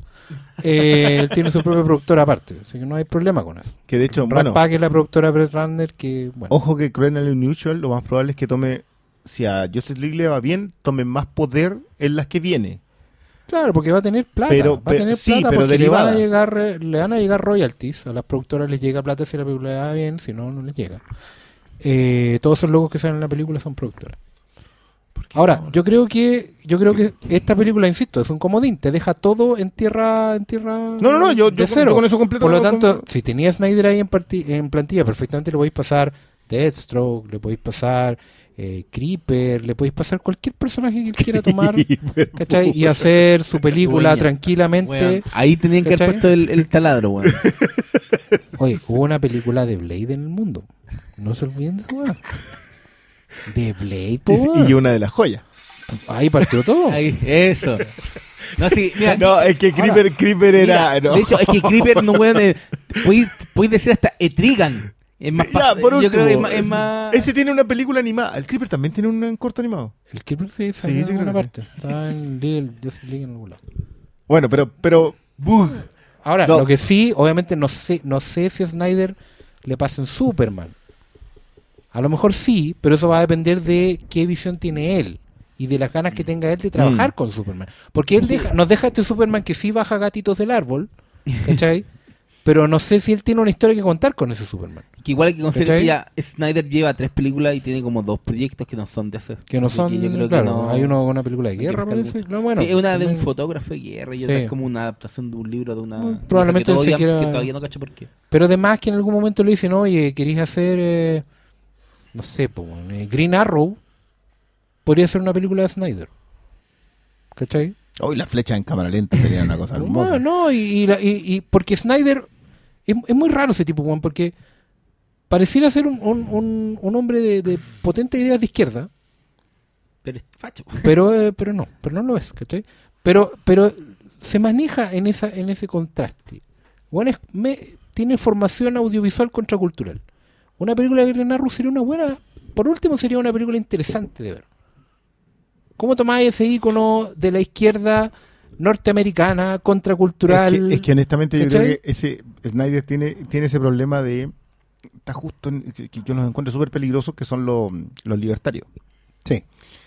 que, que son Free gente State of sí claro que son justo esa gente como antiestado eh, medio facho eh, pero en ese proceso del antiestado coinciden con demasiados Es que términos son, de que son izquierda extremos, una son una extremos. muy es, rara es lo que une a- al supremo líder Artés con Que esa conexión que sí, hay esa una- gente de hay un- Snyder. Esos extremos se unen en, en gente como Snyder. pero son eh, pero, es muy peculiar only ¿no? in America. Sí. Only in America. pasemos a spoilers ¿Al tiro? sí Es que sí, Ah. Sí, bueno, es una buena hora para que la gente que está en Facebook se vaya a acostar. Sí. Ya, ya como una hora. sí. Ya, despídanse de esas personas entonces. po. Chao, espérate, chao, no, debe- personas. espérame, no No, no. deberíamos contestar preguntas Aún porque las preguntas sí. igual no tienen spoilers. Ya, Sí, si hay igual preguntas y sin la spoiler, gente te si está preguntando ¿Ah? esas cosas Ya, no va listo, a ya, escuchar ya, la ya, ya. otra. Ya. Así que vamos a ir al, al Twitter. Ya. Ah, dale. Yo le doy Igual yo que primero. hemos hablado súper poco de la película, pero es porque estamos contenidos Pero por... que hay Estamos más apretados, demasiado ¿Sí? contenidos por los spoilers, weón. Ya, pero a ver si estas preguntas son. Ya, el, las lanzas mandó el sello de aprobación. of de- approval. de Sí, sí, lo vi. Bueno, Maravilloso. Lo vamos a ¿Por hacer qué. ¿Por qué no lo imprimí y los ponía en tus películas? anda. Yo digo, Yo, yo, ¿por qué lo Para han que hecho la gente vaya, Inviten, Imagínate una puta, dejen una sección de sus vitrinas y ponen arriba el recomendado por Briones. Claro, y, y a la- todas y en esas las les pegan ofertas este. pongo una foto de malito ahí a 10 lucas. Eso, el Lucas, weón, la zorra. La zorra. Oh, la weá buena, weón. No, yo le digo a la gente que va a Filmico, huevelo, por favor, y pídale, pídale Weón, ¿Qué película tan de caro? Lucas. esa weá te he puesto que es no como sale un tan dolor cara. Oscar Sala, corazón. ¿cierto? No es No, tan cara esa el weá. no sale cara. La hacía en blanco y negro si quería, así como con silueta, como el cobran lo mismo. Obey culiado ese. 500 pesos la plata. ¿Están entreteniendo? Y le. ¿Qué weón? Le estamos ofreciendo así en bandeja de oro. No, oye, hablando Gente, de las lanzas, si usted compraría Las esas lanzas nos tienen películas. invitado, loco, las lanzas nos tienen invitado al podcast que hacen, nos tienen invitado a armar una cosa ya. Yo creo que Yo creo que a la Manolo lanza, ahí- a la lanza deberíamos hacer una cosa así como el Día de Acción de Gracia. Como- Eso es ahora, pues. ¿Por qué dilatarlo? Dilatarla, Como el plan. Z, hagámoslo al tiro. Hagámosla al tiro. Vamos Oye, hay gente en el streaming que está pidiendo que no cortemos la parte spoiler. No, no, no, así de estáis loco, no, no, no, no, no, no. Quieren tirarse a hablar de la weá. Amigo, yo creo que no lo podemos hacer porque nos podemos cagar a alguien que se vaya a conectar y diga, ah, los buenos están viendo esto y sin saber, sin mediar provocación, ¡pa! Pa. Spoiler. Ahí sale el rostro. Se Ah. muere Ben Affleck. Oye, quiero decir que hay mucha gente enviando 1313 al, a los comentarios del streaming para prestarle apoyo al Brune y decir que Flashpoint es una mierda. Pero a otros más dicen, Flashpoint es la raja. Está bien. Alguien dice, se viene un Flims Point. ¿Qué pasaría ahí? Buena pregunta. Deberíamos escribir un Flintpoint. Yo no, yo no hago el podcast y es el Oscar Salas con la con la Javier Acevedo. Porque sí. Porque, claro, una, una colorina. Porque la of Isur course. Suba no, No, una- no llegó. ¿Una colorina? Sí. Que, que haga radio. ¿Quién puede ser esa? No, no. No existe. Ah, No, justo una hacen colorina que hace radio está escuchando esto y está súper ofendida. Así, hijos de puta. Eh, ya, gente se ríe del taladro, se ríen de la pelea, dicen The end is near. Eh, el taladro de Briones está en su máxima potencia. Sí. Eso se escucha bastante feo, Sí, te diré, ¿Qué? amigo Matko. Ah, uh. Se prendió esto. eh, alguien dice, tengo un amigo que no quiere ir a verla. Perdió el interés. Yo, creo- yo creo que le recomiendes a tu amigo que se suicide. ¿Y que, porque para qué? No, mira, yo le, Porque yo- se va a morir. Perdió No, el mira, interés. Yo le digo todo. Es que eso pone perdió el que interés. así dedique como- su vida a la ciencia. y por- done su cuerpo que no, que en automáticamente. 20 años trate de construir una, una máquina del tiempo, viaje al pasado e impida su nacimiento. para, que, para que genere un loop. Sí. Eh, Claro. pues a ver caso funciona. la- Eso es lo que decíamos No, de se ahorra, About pues, Time. se ahorra la... Eh, a Tú ver, Tú dijiste que habían como 80.400, 300... por lo mismo no 400 sé por de- no sé por, La cuál primera, partir. po. 13 Fierro dice, esperen que la vea. Oye, 13 Fierro, el mundo no gira en torno a ti. No, Resígnate a que pasen cosas. escapa. Eh, Dream Sequencer dice, eh, ¿el villano vale la pena o deja para desear mucho? Eh, eso lo podemos decir sin spoiler. po. Sí. O sea, vamos a, decir, vamos a decir una opinión nomás. Claro. No pasa nada con Ya eso, no weón. callamos. ¿Cuándo No, han valido weón. algo los villanos? Pero- weón? Pero callamos. Pero el punto es que yo creo que todavía los que cachamos Sí, íbamos, íbamos preparados porque Stephen Wolf no lo conoce nadie, nunca ha hecho nada relevante y teniendo tanto personaje bacán de C, elige esa mierda. Claro, Pero o sea, es que era heraldo. Pero no es malo, es como ble, ble. Cum- Es que- cumple su Cumple función. lo que tiene que hacer Sí. que es juntar a además gente. Es que a esta, a esta altura yo estoy sintiendo que todas estas películas escogen un villano que es funcional. Sí, Así sí, como necesitan lo- el weón. A mí no me gusta Luthor en Batman Superman. porque encuentro que es que es que yo voy a decir eso. Yo voy a decir que lo- los villanos de de las películas de DC encuentro que son todos buenos. A mí me gustan. La- me gusta los kryptonianos de Man of Steel los encuentro la Ah, zorra. Zod, eh. Así, Zod, toda esa weá Solo hay una la que encuentro hermosa. Que es la, en- la encantadora. encantadora. pues, que- Pero es ¿cómo que esa película entera- Ah, pero es que esa no la contemos. Esa Además, esa se supone que son todos villanos ahí, así que. Claro. Sí, El, este- está Harley, Harley Quinn, que nadie se va a quejar de. ¿Qué de tal? Harley ¿Qué tal? Dejar ahí, güey? Eh, No, es que es muy flaca. Pero están, están los no, le falta kryptonianos. poto, decían los huevones. Están los kryptonianos y después está el Luthor de Jesse Eisenberg, que yo en verdad encuentro que es mejor villano que. Es que, claro, porque hay un tema de- ahí que obviamente se- Marvel, se, por ejemplo. tenía que revertir porque de una manera u otra hay una tendencia, en esas, por lo menos en esas dos películas, y era parte de la historia, en que al final, en las dos, tanto en Man of Steel como en Batman vs Superman, el villano impone su tesis. Al final del día, el villano tiene la razón por sobre las razones del héroe. Y De esa hecho, es la las, tendencia razones, que- las razones del héroe son completamente emotivas en ambas películas. son absolutamente ilógicas y por lo mismo terminan no teniendo peso. Entonces, eso es lo que te va poniendo al público a predisposición en contra. ¿Cachai? Y era lo ¿Están que equivocados? evidentemente, evidentemente tenían que terminar revirtiendo en la tercera porque era el arco que tenían construir. ¿Cachai? De una u otra manera. Lo que pasa es que hay torpezas narrativas y estructurales Sí, en las películas mira, que, te- un- que forzaban demasiados extremos. Te Y- empujaron demasiado a la línea. No, po, y no solo ¿Cachai? eso, hay que decir que obviamente esta weá de Stephen Wolf es solo el... Stephen Wolf. Stephen Wolf. Es como si se llama Stephen King. Así como el Stephen Wolf. Es el, es el tentempié, Todos sabemos El que esta weá. Sí, conduce a Darkseid. Conducía. conducía, po. Pero con, con los cambios que hicieron, obviamente tuvieron que hacer una maquería. Yo creo que sé que la, la, la respuesta que le dan, no, no es tan spoiler, pero básicamente es que él no puede volver a, a Cópolis porque se mandó una cagada en el pasado. Está bien, es como es, fue la forma que encontraron para no conectarlo directamente. Yo ahí voy a entrar en la sección eh, spoilers. Spoilers, Sí. sí. No. Ya, pero es que, weón, no pueden contestar una weá simple por la Yo, chucha. yo lo contesté simple, yo lo contesté simple. yo dije, creo que el el rol callampa. del- No, ya, aquí, Está. ya, tratemos, hagamos una ronda de Ya, respuestas de- metralleta, ya, ya. Ya. Jorge Reyes, ¿sobra Cyborg? No. Digo no. Ya. O sea, cuando No, recuerdo al, no. al detective marciano, sí, weón. No, pero no, Sobra, pero no madre. Para esta estructura, para detective. esta- No, no, pueden, no, esta- pueden contestar en fácil. Yo dije no. No, para Ya. esta película no sobra. Martín Ortiz, ¿está en el tono de Wonder Woman o es más Batman vs Superman? Ninguna de las dos. Ninguna de las No, dos. Ninguna de las dos. Podríamos decir una mezcla. No. No, no, no, no. Es, otra, es una wea nueva, pero me gusta el optimismo del Briones al decir que no es distinta, es la evolución. ¿Ya? El Lo progreso. debería haber sido. Chucha, pero. Démosle, No, démosle. no, no, démosle, después, démosle, que después démosle. entramos en Pero yo no, voy no, ahí como avión y no, vos tiráis ah, Miguelitos, pues, weón. Pero si vais como avión. Ya. Estoy despegando, pues, weón. Está en la losa todavía. weón. Eh, ¿Se ve rico Momoa de Aquaman o le estincaba otro actor? Saludos. Yo creo que esa respuesta la puede contestar Paulo Quintero. ¿Por qué yo? Porque tú eres el experto en el tema, po. ¿Yo por qué Momoa. experto? Pero ¿encuentras que se ve rico Momoa?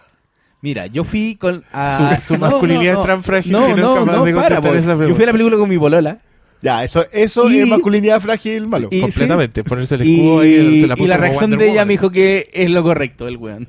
Es lo correcto. Oye, qué alto estándares Yo, tiene. yo lo voy.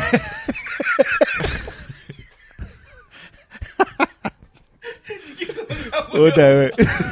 Puta. Bueno, es que yo- sí, po, no me güey, po. Es lo correcto. ¿Qué querés que diga que.? Ah, No sé, pero, pero ¿estás hablando tú o estás hablando tú polola? es un idiota. Yo, yo di mi respuesta. Es lo correcto. Está bien para el rol. Ya. No, yo, yo, loco, yo voy a con, Polaglu, espero que te haya... ¿Se ve rico? Se ve rico, Ya. Se- Briones No, approved. sí. Ahí, ahí no va, con la sonrisa. Ah, está la wea. Felipe Arevalo. ¿Se nota el bigote de Henry en las escenas? Sí. Weón, Se no, para. Y desde la primera De la escena. primera escena. primera escena de la película. Sí, esto no es un spoiler. La primera escena, lo primero que ustedes ven, se van a dar cuenta. Es Que ahí hay- rara la wea. Porque es como si tuviera como, como, No. como que hubiera tenido un accidente cardiovascular. Eh, Labio superior caído. ya. eh, ¿Ganará un Oscar? Quizás. Un Oscar Salas. Un Oscar Sala. No, tampoco. No. Oh, míralo, Si Suicide Squad ganó, yo no me cierro a nada. Ah, buen Fuera de punto. técnico. Buen tenía- punto. Se merecía el Oscar que se ganó. Ya, eh, hay mucha conmoción en, en, en el streaming por, por este episodio de, De Aquaman. de El Aquaman. episodio. Sí, ya. eh, Sí, sí, ¿Qué? Oye, a todo esto en el, en el cine había una promoción de Aquaman y este era Aquaman con C. no. Sí, no olvidarlo. yo Oye, tampoco. está- vaya, si van al, Bueno. al Plaza Gaña, el, el, el la gigantografía que está hacia adentro de Aquaman. Ah, ya. Aquaman Pero C. a mí me mandaron una weá más kuma todavía.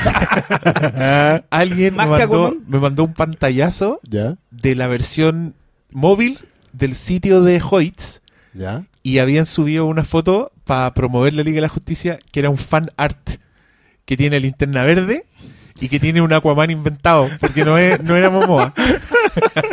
Era Mira, con Ryan Reynolds. se los voy a mostrar porque no se puede creer. Con Ryan Gosling. Es una weá como, ¿cómo tenía un cine y subí esta? Y cacha, y el flash creo que es el de la serie.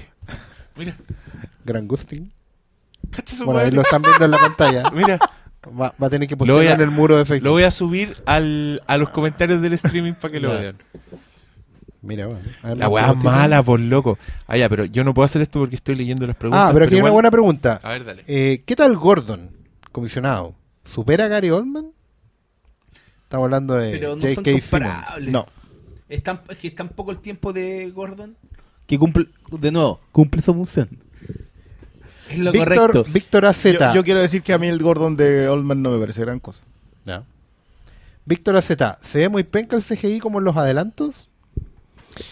¿Sabes qué? Yo he escuchado, he leído por todos lados mucha, mucha crítica con eso. Yo, el que pensé que se iba a ver mal era Cyborg, y Cyborg se ve muy Se ve bien. Y, y es ¿Por sorprendentemente qué no hace esa pregunta? Da lo Yo mismo. creo- Pero mira, Yo, no, importa, yo ¿para qué le respondo claramente. ¿Cómo podéis comparar una película que estáis viendo en, en 240 por 320? Ah, cierto. ¿Cachai? Eh, de los efectos, si lo estáis viendo en, en- en la pantalla de tu computador, quizás no instalaste Flash bien, estáis viendo con una... lo estáis viendo, no sé, Flash, po, weón. Esa weá sí que es Flashpoint, 2006. Pero no sé, pues yo nunca. Yo espero siempre al producto final porque, como siempre, las películas están eh, en postproducción hasta casi última Yo, hora. yo vi dos CGI que no me gustaron. Eh, uno es el, el primero, que, que se. Sí. Porque más encima está. La Es forma en que te la muestran es muy rara. Y hay uno por ahí de Aquaman que no me gustó. Pero ojo, ninguno de los dos es tan ordinario como el de mm, Odín en, en Ah, Thor. no, por el de Odín Ninguno de es los dos. ordinario. O sea, ese, ese Es que no sé qué, el de la primera yo creo que podría estar. es que, eh, En esa- eh, en esa ay, Es es que que yo, vi un reshoot por ahí. fue la que, weá. Puede que. Yo pero- entrando a la película y mi bolón me dice, bueno, me voy a fijar en cada escena de Henry Cavill se tiene el bigote. para no hacer ruido, me iba a apretar la mano para decirme, porque Acá. como ella trabaja en postproducción, Oye, está, cáchate la está- weas, po. oye, está buena esa igual. Bigote, no no, bigote. está buena ir, ir ahí con la polola y... Mi amor, me voy a fijar fijamente en las pechugas de Alexandra Daddario para ver si hay intervención Sí, digital. Yo creo que ahí te... Me Yo gustó. creo que, yo creo que ahí te... Yo creo que. Yo, creo que, yo creo que te. ahí te anduvieron que- cagando. tenemos eso. No, güey, igual, igual- Mi amor, yo me voy a fijar bien en Henry Cavill. Qué weón. Pero tú cachai que Yo, yo eran muchas el abrazo porque eso fue, Pero- fue glorioso. Maestra, Sí, ídola. No, pero lo que yo iba a decir es que eh, hay escenas que ya se dio cuenta porque trabajan en este postproducción y yo no me las pasé porque pasan. pasa, hay algunas del bigote que pasan pela, a menos que estéis muy pendiente de la wea. Es que igual, si todas las escenas tienen bigote, ¿qué, qué filmó, weón? ¿Qué trabajó eso, weón? No, pero yo, escenas- yo No, noté todas las de los bigotes y ponte tú una escena que a mí me estaba oliendo a intervención. Eh, yo solo por bigote caché que no era, porque Ya. yo de verdad veía el bigote. Así me da, o sea, veía el área El pintadita. área pixel. Que no me imagino, weón, la presión de esos pobres weones trabajando en esa weá con un tiempo frame así, frame, pero weón. Cuadro a cuadro, pintando con manito, con Yo brush. creo que gente no durmió, yo creo que quedó la caga. Yo creo que hay todo un, un departamento dedicado a eso. Eh, Ah, te piden que subas la foto, la, el screen a Sí, Fotolog también, Lo, lo subí a- y- lo subí al Twitter de Flimcast. De Flimcast. Vayan ahí Oye, a ver y el Cristian pantallazo. Gutiérrez pregunta qué tal Mera. Caballeros, Está muy bien. señoritas. La, esa es la polola de Aquaman. Sí. O sea, no, no es la O polola sea, de Aquaman, es la, pero- la Nala de Aquaman. Le he preguntado. Es la golpeada le he por Johnny Depp. Le he preguntado dos veces y le- siempre me dice lo mismo. Me dice, sí, y después automáticamente, no, pero bueno, no, no vamos a reducir ese personaje a eso. Y que No, y pero rebuscámoslo a la mina a la que golpeaba Johnny Depp. Pero ¿por qué lo decía así? También puede ser. Pablo, lo, Estamos en los tiempos, ti- loco. Son los o tiempos de- estamos en los tiempos de no decir ese tipo de cosas. ¿Cómo que no? No, pues. Hoy día murió la bomba 4 y tú seguís con eso. Claro. ¿Por qué? Hoy nos preguntan qué tal la no, película pues los abusos hay que reportarlo. ¿La Estamos en película esa de qué? época. Con Dorito. Oh, ¿Alguien le dio Todavía, acá? todavía. El, el malo vio con Dorito. Yo la vi. Y no es tan mala como pensé que sería, pero ble. Yo tengo la adaptación del cómic en la No, casa, pero pero no la leo. no es con Dorito. No es con Dorito. Me regalaron el libro con la película. Oye, yo les quiero contar eso a los ñoños culiados. Ya. El otro día se inundó la bodega de mi mamá Oh. y me dijo, te saqué unas huevas porque se estaban mojando. Y yo fui a ver y entre ellas estaba la adaptación de Batman, la película dibujada uno. por Jerry La de Jerry. La primera. en una eso. edición de papel negro. Oh, la weá bonita. que, weón. que debe ser perfil. No, po. Es Ah, por se el salvó, se ah, salvó. Perfil, sí, Sí, una, una edición con corchete que debería Y la, lomo. y la de Sí. Batman Returns, que a mí me gustó más que Batman la original, el, era súper chacha el- la adaptación. No era tan buena como la de Sí. Ordway. Eh, ya. Oye, la foto culea indecente, dice el Mario Venegas. Hoyts, sí, pues, ¿vieron? ¿La vieron? Busquen- Sí, yo la vi, yo, yo te vamos. Se pasaron, ¿cómo Es hacen demasiado esa ordinario. weá? Imagínate, yo creo que alguien podría reclamar el CERNAC.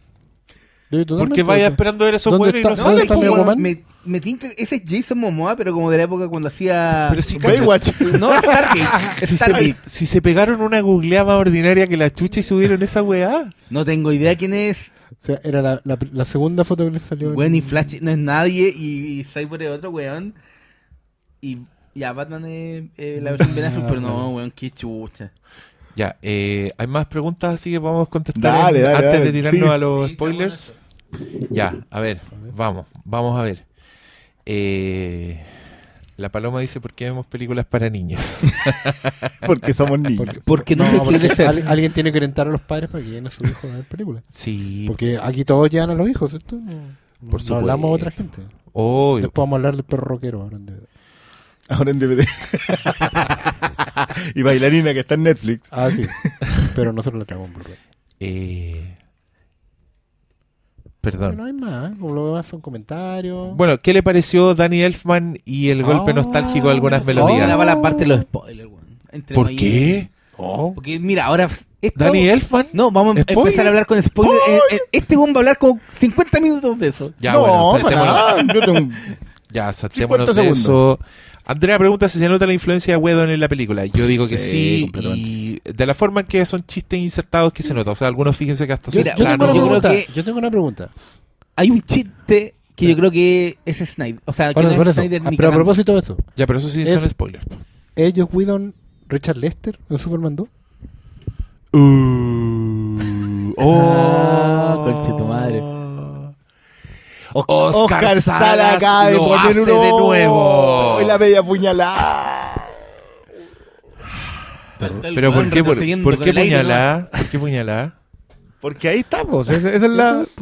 Ahí no va. Está. Pero nos va- estamos- eh, vivimos en un mundo en que nos vamos a quejar de Superman 2. No, para nada. Ah, Es el punto. ya, No es de Donner. Es el punto. ya, Esa es porque la- puñalada sonó a... No, no, no. Me refiero a lo certero. Pero yo creo que... Yo creo que... Bueno, es que ahí en verdad nunca vamos a saber, pero si Richard Donner debería, quería terminar con... Con otra vuelta al mundo. Es que yo creo que el problema es que la 1 no Good riddance, así, weón. como dicen los Bueno, gringos. Yo tengo esa impresión. Siempre he tenido la impresión de que, sabiendo cómo es el corte de la 2 de Ya. Richard Donner, la 1 no terminaba con esa. Oye, igual yo quiero decir algo que siempre me queda un poco atragantado acá, que hablamos de esta weá, del, del, del corte de Superman 2, que yo hace poco vi la Criterion Collection de A Hard Day's Night, la película de, de los Richard Beatles, Lester. dirigida por Richard Lester, Sí, sí. y esa weá es una obra maestra, weón.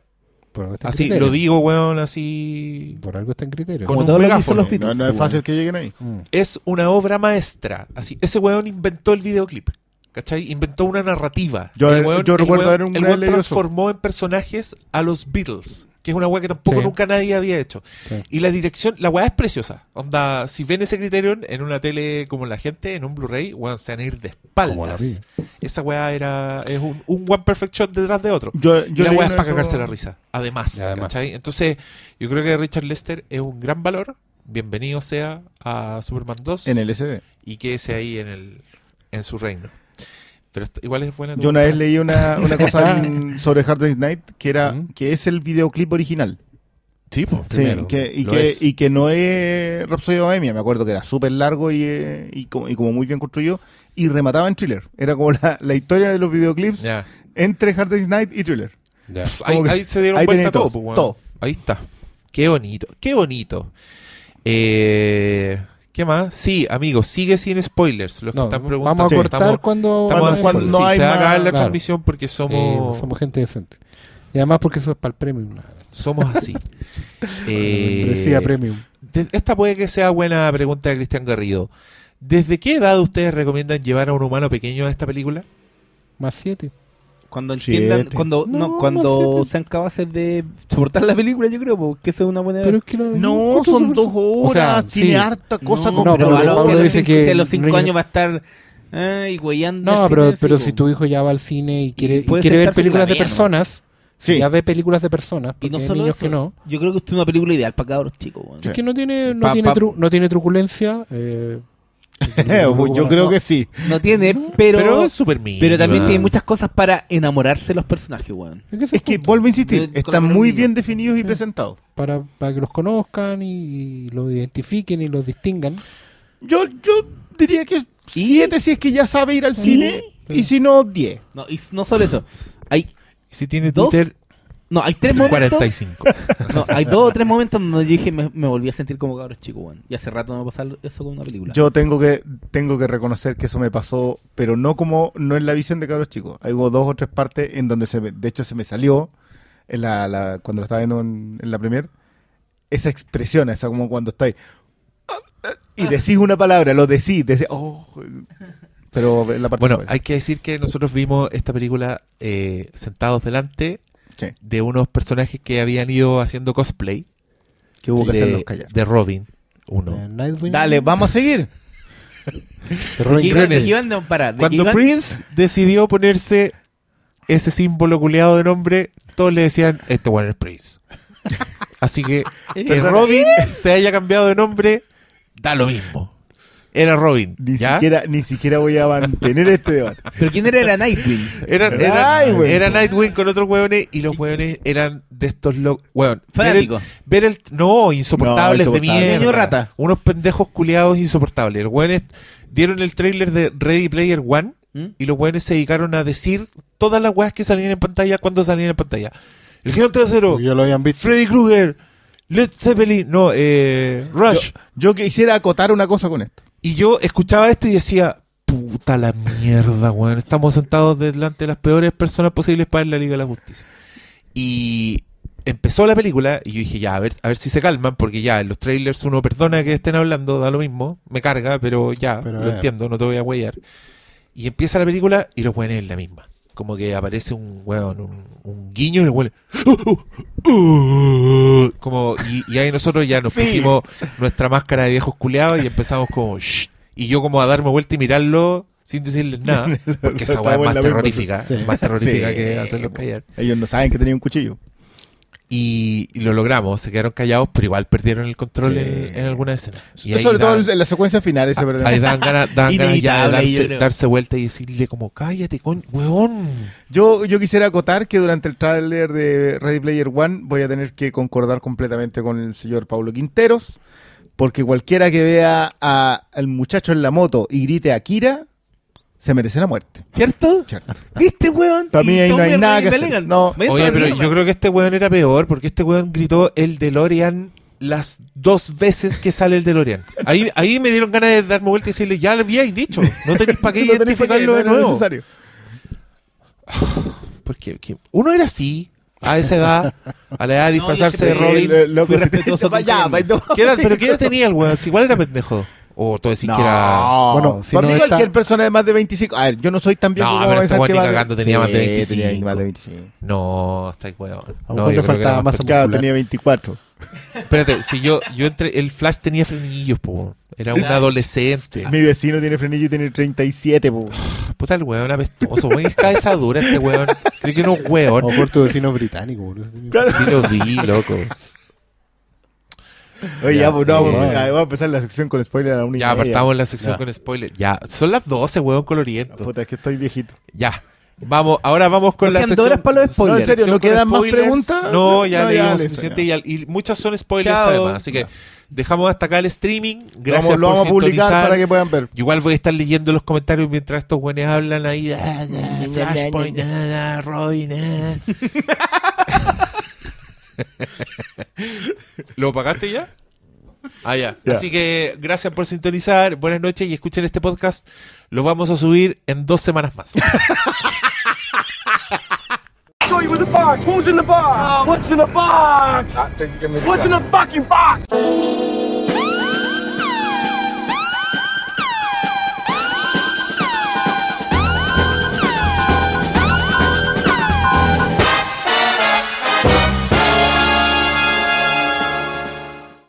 A mí, ah, esto es una observ- esta es una autocrítica que quiero hacer para nosotros. Ya. Porque yo escucho nuestros podcasts y les diría que todas las veces que ustedes me dicen, ya ahora vamos con spoilers, y yo digo, spoilers, ponemos la cortina y ustedes empiezan a hablar, No hablan de spoiler. no llegan al spoiler, weón, en 10 minutos. Entonces ahora, spoiler, volvimos de la cortina. Ahora la gente que Sí, no quiere sí. escuchar no está escuchando, solo no escuchan los que no les importa o ya vieron la weá. Por favor, partan con un spoiler. Déjame pensarme bien un spoiler para entrar así con Yo lo todo. tengo más que claro. Ya, por favor, dale, dale, Quintero, Adelante. dale, dale. El spoiler es. y Ahí la- estamos grabando. Sí, estamos en eso. Ah, no, al tiro. Weón, película culiada nos muestra de inmediato.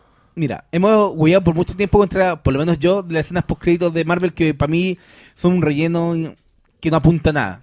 En Warner vienen y nos, tre- nos entregan la carrera de Superman con Flash. Que es un fanservice absoluto. más No, que pueden hacer. perdón, creo que es el fanservice definitivo. Sí, es el fan, The fanservice Ultimate definitivo. Fanservice, Cuando esa yo- escena. Yo, yo quiero decir que es más que eso, weón. Porque yo en esa escena sentí que era el pendejo que hacía ruido de superhéroe y volaba. Sentí que era el weón haciendo, tirando rayos imaginarios que me ponía una bolsa de basura en la espalda porque, weón, era tan linda la weá. hermosa. Era una portada de un No, cómic, no, no, y- solo y- eso, y- todos los colores de No, Superman. ¿sabéis qué? De nuevo, yo vuelvo a aterrizar lo mismo. Ah. Perso- con personajes tan bien definidos que tú sabes exactamente que ese es Flash. Con ese comportamiento medio despistado. que ta- A todo esto, si Flash no arrasa entre los millennials, Claro. yo, yo me retiro, loco. De, no verdad, eso, o sea, yo ya hice es que ya no. Superman, la- las pequeñas cosas que. Es que eso yo creo que le faltaba a Superman. Como que el weón, uno sabe que es maduro y tiene otra visión más desde arriba. Ese es un pero detallito que a mí sí me falta. pero Sí. juguetón. Sí, pero le falta el son. Yo, me- yo, yo me acuerdo que ahí está la escena cuando se encuentra con la mamá. Soy yo, ma. No le dice mom. Es ma. Es de guaso, guaso. O sea, no es. Que es una escena que yo lo siento muy de rey. En general, toda la secuencia en Kansas la noto muy Whedon. Sé que venía la, la secuencia del sueño de Snyder. Yo tengo claro que eso venía. Eso era la secuencia del, del celular. O sea, Whedon en, en vez de empezar, o sea, Snyder en vez de empezar la película eh, con, con un cierto tono de esperanza como la empieza Whedon con, con los niños, la empieza con un tono trágico que es lo que no vivimos eh, con la con la ley. Lo siento, no sé si sea así, puede No, que esté bueno, pegando o sea- fuera el teta completamente, pero pero pero No, tengo esa sensación. no, Pero hay prueba empírica de que es un reshoot. No, pues, El de- absolutamente. Sí. ¿no? Y, y pasa esta escena de. Cuando uno dice, weas ñoñas de los cómics que pueden pasar. Weón, carrera Flash. no, Superman, no, esa no la vimos venir. Y después Loco, viene. loco, ojo que las tres interacciones que hay de Flash y Superman, las mejor. tres son las las- mejor. sí. Porque la primera que es cuando lo va a atacar y lo Es un- mira. es un sí, gran Es momento. un gran momento. Es un bueno, gran es la secuencia de la película. Yo creo que toda la secuencia de la resurrección de Superman, que puede no gustarme por el momento en el que está de la película, Mm. porque creo que Porque es debía ir un poco rápido, más es- claro. es sin ceremonia, sin Exacto. nada, sí. Siento que es preciosa. O sea, el típico Es que tú Superman, decías, acá están presentados los personajes, es Superman. Es Superman, weón. ¿Qué, qué, Sí. qué más? Y es lo que yo antes no podía. Ojo, que yo creo que, todo, que el Superman independiente de lo de Kansas, creo que es lo más Snyder de toda la película. Sí. No, weón, y ya, estamos con Flash Superman. Pasan los créditos, dice ya, nos van a mostrar algo de, de Darkseid. Obviamente van a conectarnos con, con lo que todos sabemos que viene. Y no, weón. No va a venir, loco. Número uno, aparece Deathstroke. No, ahí, ahí- ahí hay, que, ahí hay que ser súper honesto y decir que, bueno, de partida eh, Luthor está vestido como Jim Hackman. Sí, el Luthor. el Luthor el, clásico. el Luthor más clásico. Pero yo, bueno, quiero dejar esto eh, full disclosure para los para los eh, auditores, que en el momento en que esa escena pasa, nosotros la vimos con eh, el Diego en la premier en Alto Las Condes y tú estás ahí en La Reina. Y yo le dije al Diego el tiro, acá se muere malito. Y fue verdad, weón. Era cierto, yo digo, Yo estaba casi de pie. no, sí, yo sí, caché sí. al tiro. Y me hace algo viene, aparece Luthor y empieza a decir, no, loco, estos tienen su propia liga, ¿por qué no hacemos nuestra propia Y tú liga? dijiste, tengo que resucitar el Salón del Mal Sí, mañana. Por favor, weón, es que es algo, es algo que yo no esperaba porque obvio que uno esperaba al tiro el Apocalipsis. No, es que es lo más grande que puede hacer DC. No, po, Es que, weón. ¿sabéis qué? Mira, a mí me pasa eso, que siento que Steppenwolf es funcional en el sentido de ser la amenaza que une a todo esto. Hay mu- muchas cosas muy bien resueltas de Steppenwolf.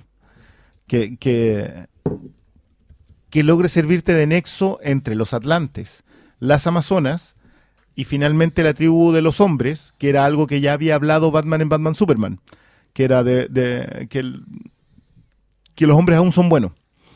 Eh, un punto. Dos, te une con Darkseid, que finalmente no va a resultar. Da lo mismo, pero lo, lo No, podía te hacer. lo une. Y, ter- y tercero, déjame rematar. Logra solucionar algo que fue muy criticado en Man of Steel, criticado en el ridículo en eh, Batman Superman, porque esa cuestión de eh, desocuparon el lugar de gente, sí, lo desocupamos de gente. Acá literalmente lo desocuparon de gente. Dejaron unos civiles para que se lucieran en, eh, en la interacción, que es algo que con lo que yo estoy menos de acuerdo. O sea, frente a una gran amenaza, tú lo primero que haces es neutralizar la amenaza y después preocuparte de los civiles.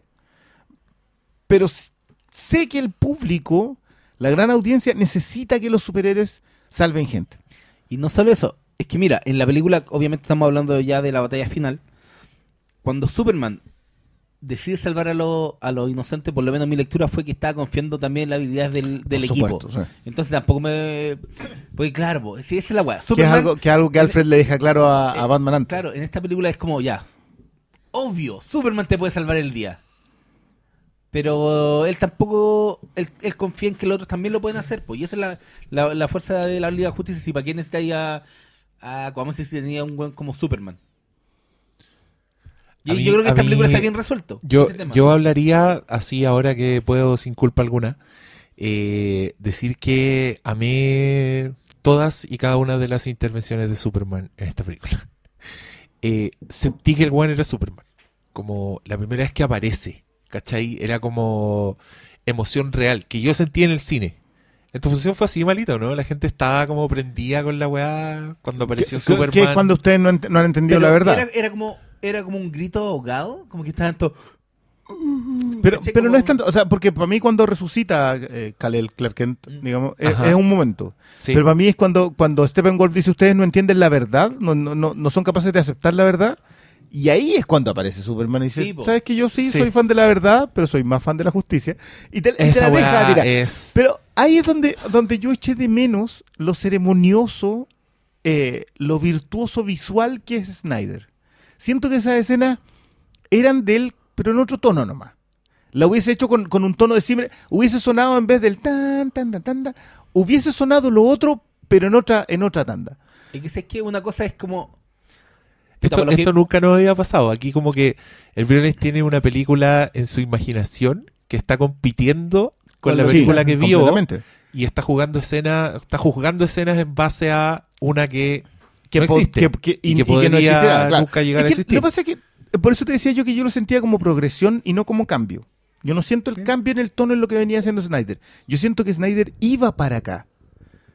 No es como que haya cambiado lo que iba a yo hacer. creo, yo creo que esa sensación que tenés tú tiene que ver con que esta weá está súper bien diseñada y te muestra un Superman eh, distinto al anterior, pero que por la historia es un weón que viene resucitando. Entonces Sí, po, es un está que feliz de tiene ser- que de estar tener vivo, claro, distintas. Y Y no es un Superman que está feliz de estar vivo, que se acaba de reencontrar con sus seres queridos y que, y que en, en ese sentido encuentro que el reshoot del comienzo de la grabación de los niñitos de Instagram es perfecta, como que la weá cuaja, ¿cachai? Que tienen un podcast, ¿Quién? los niños. niños tienen un podcast, sí. Están grabando un De podcast. hecho, de hecho, es como, es como medio, es serio? medio Sí, po. Oh, porque no ellos dicen que tienen un podcast, pero están grabando videos. Como, Sí, po.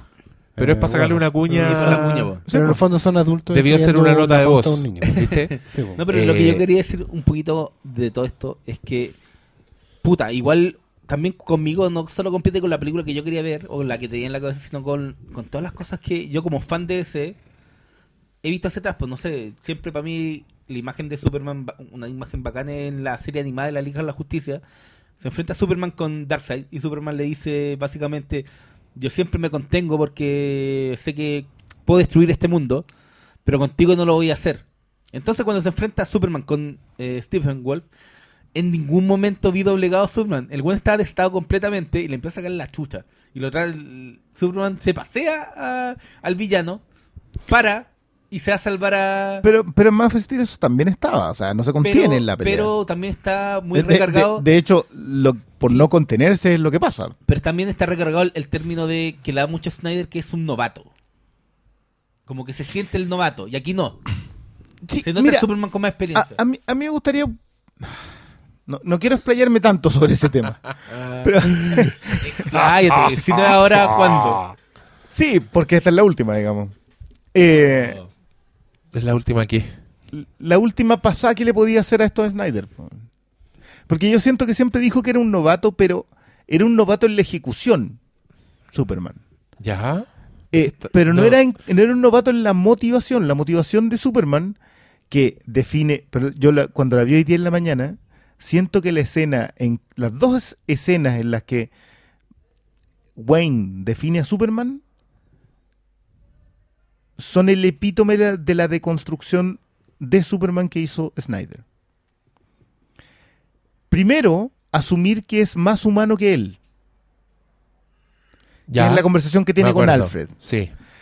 Y segundo, cuando les exige a Wonder Woman estar a la altura del que se murió.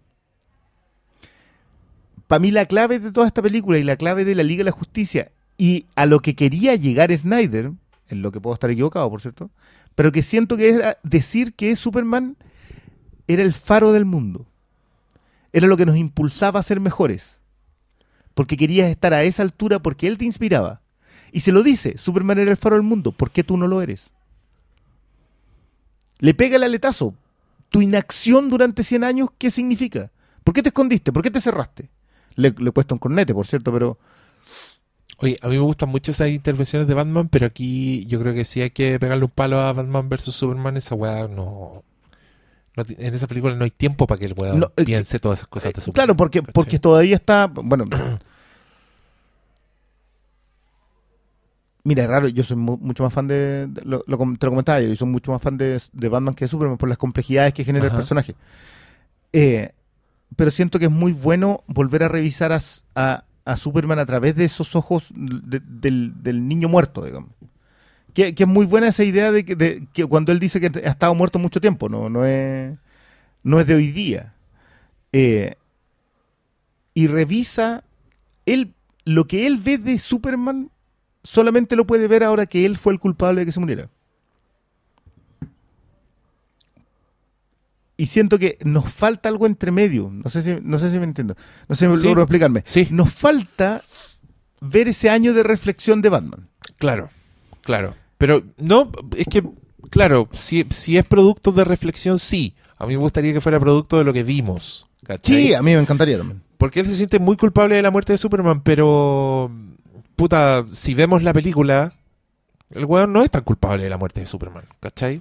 Se lo dicen, de hecho. Es Luthor el culpable de la muerte de Superman. Es el Sí, pero- esos monoculeados, sí, pero, ¿cachai? pero es que acuérdate que el engañado fue él.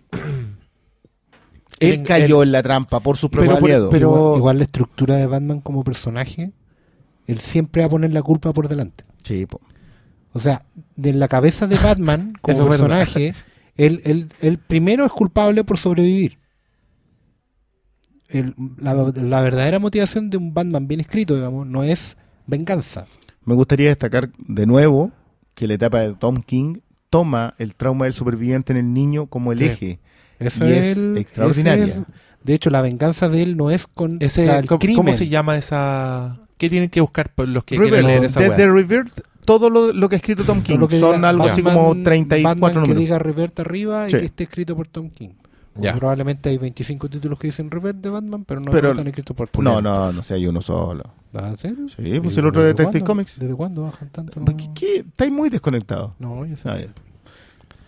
Pero, saca, pero sacan uno semanal. No, bimensual. Eh, Bimensual. No, no, no, y ni siquiera bimensual, cada tres semanas. Cada De semana. 10 es dos veces al mes. Detective, no Batman. Ah, no, Batman no. Batman. O sea, igual te tiene que gastar 4 por 4. Ya, vamos. Sí, No, ya. no, no buscamos esto, un tema No económico. saque esa cuenta porque yo gasto eso. Yo compro esos dos No, cómics. por eso mismo no hagáis No eso. hagáis eso, no quiero saberlo. ¿viste? Si no es barato esta weá, cabros, ¿qué No, se creen? sí. Que- Que uno busca auspicio porque qué? Claro. Para llenar la arca. No. Oye, yo quiero decir que esto, esos momentos de intercambios de- entre personajes eh, los encontré buenísimos. Los intercambios entre Wonder Woman y Batman, cuando ella le dice a él, let, let go, ¿cachai? Que para mí fue como una progresión, porque cuando ella le dice, tenéis que dejarlo ir, y yo lo primero que pensé fue, weona, se volvió. ¡No! Weona, este loco se volvió Batman Porque, porque, no es capaz. porque no es Sí, capaz de dejar en nada, ¿cachai? claro. Como que se lo estáis diciendo al weón que hizo su vida completa porque es capaz de no dejar nada. Y yo estaba pensando en eso y la réplica de Batman fue como, pero a ver, ¿qué no estuvo así? Y yo como, oh, se la cagó así, pero... Sí, de hecho sacó esa Y- sensación en el cine. Y Fue esa así weá, como, oh. yo, encuentro, yo- yo encuentro que esa weá es maestría, es tener a los personajes muy definidos, Ese es mi muy punto. No, y sabéis que y en esa esta idea no, es, de. no es fácil, No, y en esta idea de cohesión donde te venden que toda película está conectada, aquí sale mucho más natural. Aquí no, no lo sentís como que un- el masazo de... Está Steve Trevor que, porque ya lo vimos en que Batman lo conoce de la película anterior, pero no es como, hola, estoy aquí, y una weá sin ser. Esas weas tienen causa aquí. Están De por de- algo. A, a mí no me gusta tanto, por diversas razones, digamos, que, que Wonder Woman esté definida por el tipo del que se enganchó por Es que lo cambiaron. dos semanas. Recuerda que en Batman Superman dicen que ella eh, abandonó a la humanidad.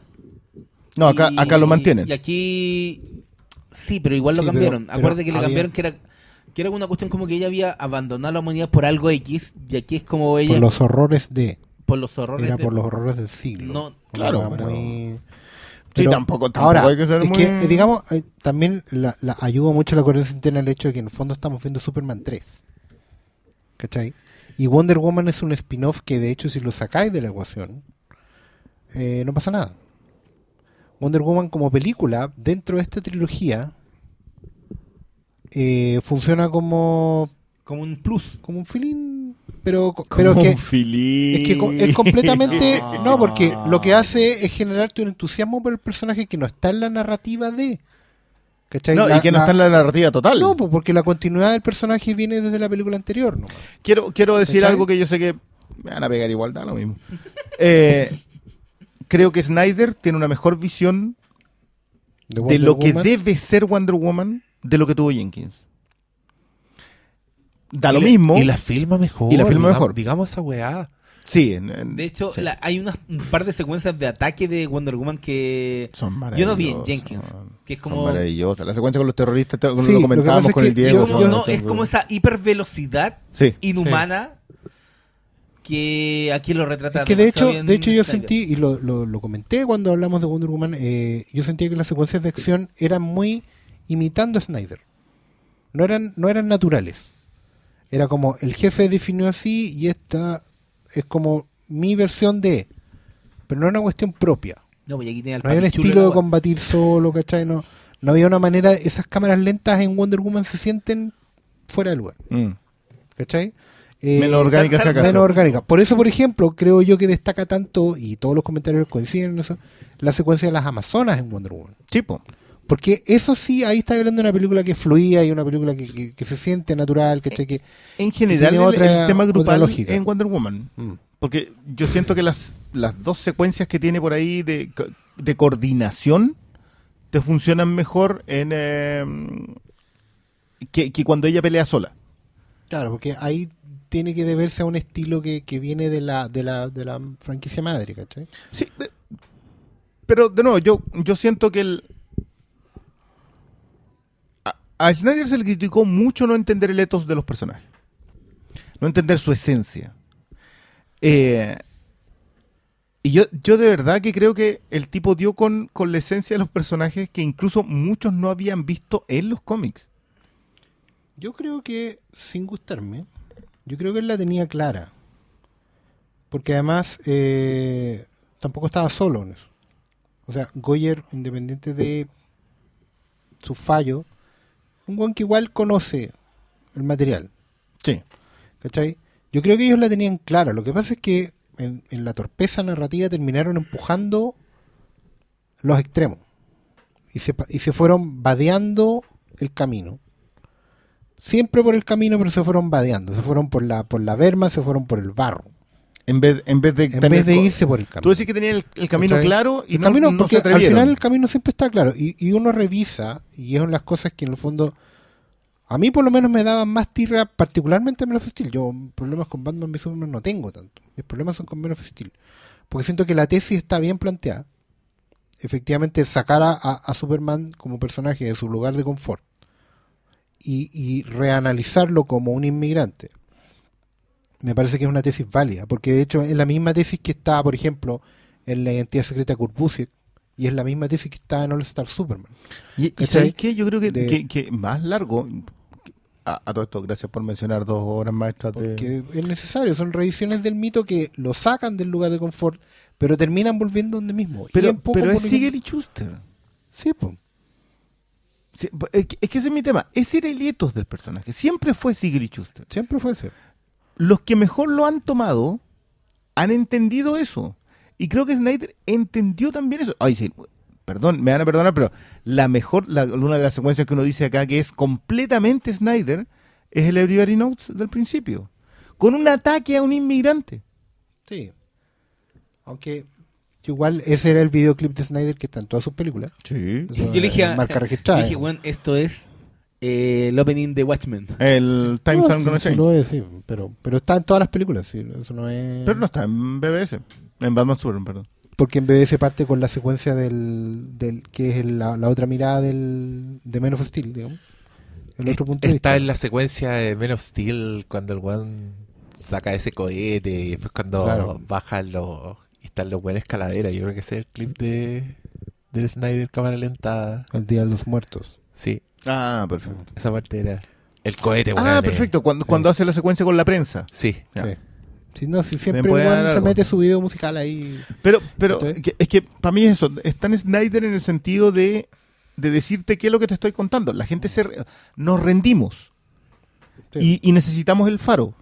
Sí, de nuevo, yo, yo de verdad creo que la mirada, yo voy a defender esto hasta el- hasta aquí nomás porque, porque básicamente no queda más. Yo, yo de No, verdad pues creo que acá, acá terminó. Aquí terminó. Tenía clara la mirada, sus problemas son de ejecución. Y creo que la- lo que viene a hacer Whedon acá es a revisar para que la ejecución salga efectiva. Que la efectividad de esta película sea llevar Mira, gente en el al fondo, cine. en el fondo Whedon lo que vino a hacer es una tarea que es ingrata pero es necesaria. Y también la hemos hablado en este podcast, es que hay que explicarle a la gente lo que está bien. Hay que ponerle pausa al YouTube y decir, esto pasó, entiéndanlo así, no se los voy a explicar largo. Y que les quede claro esto. Y por eso las escenas son tan cortas. Mira, yo sentí que esta película, a pesar de que tenía su tesis clara, eh, yo la sentí muy mal montada. Ay, No voy a entrar a, decir las cosas que no me sí. gustaron. Yo sentí que el, al principio, particularmente el primer acto, me molestó mucho porque sentía que estaba viendo eh, pegoteo de escenas que eran muy intercambiables. Yo sentí que había presentaciones que eran muy Snyder, otras presentaciones que no lo eran tanto, de los mismos personajes que podían haber estado en orden reverso y funcionaban igual. ¿Sabéis qué? Yo- aportando muy cortito, yo siento que, aparte de eso, las escenas tratan de darse conexión para generarte un hilo. Cuando perfectamente podrían haber sido los Snyder con la secuencia, sin decirte por qué, Claro. siguiente secuencia. Ahí yo sentí, por ejemplo, que Whedon llegó al material filmado de Snyder y lo montó. Porque de hecho es un montaje muy parecido al de Los Vengadores. En que lo- las cosas van pasando como sketch. Y son súper intercambiables. Por ejemplo, la, secuencia de Wonder Woman de los terroristas, tú la podías puesto muy al principio al medio incluso. Y no, servía más que para recalcar puntos que ya estaban, digamos. Eh, lo de Aquaman es intercambiable. Eh, te vine a buscar, eh, no te encontré, después sí estaba ahí y te luciste más. Todo era muy intercambiable. El, el flashback de la historia pasada también podía haber, uno, podía haber abierto la película. ¿Cachai? La, gran épica del Señor de los Anillos, digamos. Podría haber abierto la película, no habría ningún problema. Y estando al otro lado también. O sea, yo efectivamente sentí que, bueno, aquí llegó el hombre que tenía el, el- metraje filmado y lo montó más o menos por una forma de ir avanzando. ¿cachai? Y eso me hacía harto ruido. Después la película sentí que ya se encauzaba mejor. Básicamente cuando ya el plot estaba planteado. Hay que encontrar las cajas madre y hay alguien que las estaba buscando. Y ahí ya la película empieza, empieza a enreglarse bien. Y después ya en el tercer acto sentí que se pega una acelerada porque tenía que durar menos de dos horas. Y siento que ahí es donde más le cortaron. Que sobre el final hay cosas que son... Bueno, la resurrección de Superman me parece rápida. Muy rápida. Ahí, ahí sí eché de menos al otro tonto.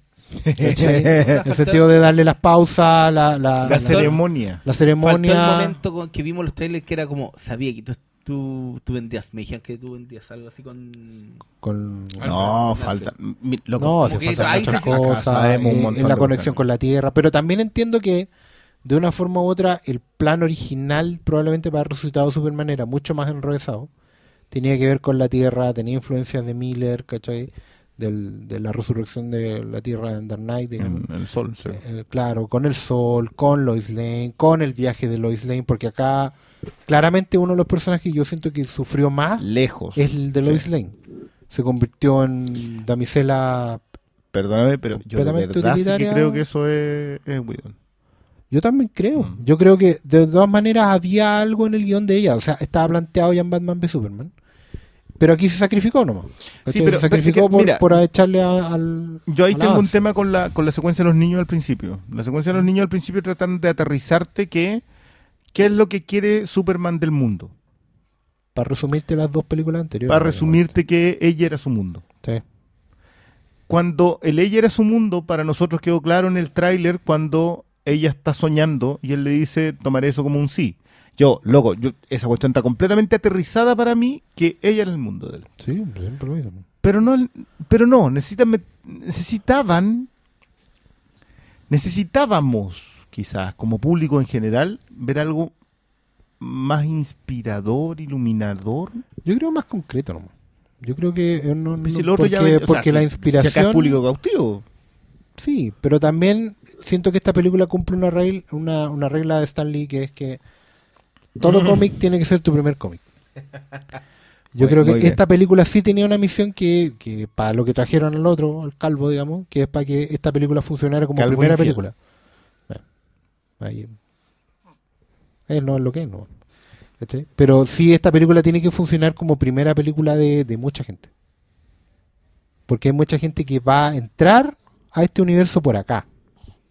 Yo concuerdo, pero creo que esta diría que le funciona como segunda película. Porque la, la película para la que va a entrar mucha gente acá es Wonder Woman. O sea, de hecho ya están entrando. Sí. Hay gente que viene de Wonder Woman Sí. a ver esta. Porque siguen a Wonder Woman. ¿cachai? No, no, es, que, es que yo creo que justamente esa es la división. Estamos los que venimos del lado de Man of Steel y de, y de Superman, o sea, y de Batman Superman, y están los y están los que vienen desde Wonder Woman. Y están los que vienen de Marvel. Sí, claro. Esos son los tres, las tres vetas que, de las cuales se alimenta la Justice League. Los de Batman v Superman podemos salir medianamente conformes. Porque sabemos también que, y aquí asumámoslo de una vez por todas, esto no funcionó. Por mucho que a mí me guste, yo sé que no va a cuajar en el resto. Lo lamento mucho, profundamente, pero ya salí de eso. De hecho, te dieron un cierre y es lo Y, mejor que te podían y- y hasta por ahí nomás, yo de verdad para mí el cierre sería un corte del director de Snyder, pero por el otro lado tenía la gente que viene llegando de Wonder Woman con ideas nuevas, que creo que son los que más van a resentir esta, porque no las van a ver. Porque no van a lograr entender por qué eh, Batman le dice que ella debiera ser un ícono, que creo que es lo más acertado para, para aterrizar el personaje que viene creciendo desde Wonder Woman. Eh, o sea, si es que hay algo que Superman tiene que influir sobre Wonder Woman es inspirarla a ser el ícono que debiera ser. Pero ese tercer acto está explícito en eso. Es completamente. Por eso te digo. O sea, ellos también, van a salir satisfechos con eso. Sí. Ahí, ahí yo cuestiono un poquito más, porque, po- no sé, por las tonteras como que, ¿por qué las amazonas andan en bikini? Que es una tontera. Pero ese, ru- pero ese ruido, pero por Ese ruido ejemplo... porque no hay visto la película. Pero sí, y, y además hoy día mismo y estaba leyendo a una de las actrices que ya no lo veía como algo, algo sexy, sino que también era una parte de su empoderamiento. Sí, es que, con un pero, poco- y- sí, ahí, ahí hay que tratar de no meterse. porque- No, pero te digo eso. Y otro punto es que la película lo trata, si al final, ¿quién es la que da el, el- el que da el golpe final? No es Superman, pues ella. Y, y, y también hay un tema de que es la Trinidad, pues si son ellos No, los tres que terminan y en el conversando. fondo, en el fondo eso te deja tranquilo porque tenías una escena donde a ella se le acercan los niños. Ella es el Capitán América de este equipo. Y eso queda súper claro. Y eso es lo que todo es todo lo que debería necesitar el público de Wonder Woman. Bueno, pero que ella sea el Capitán América. citáis eso lo del público que viene de Marvel, y yo creo que para el público que viene de Marvel, yo puedo hacer el chiste acá con que el tema el tema de Elfman de los Vengadores está, o sea, no es el tema de, De los Silvestri. Vengadores de Silvestri, pero que Elfman lo mete acá.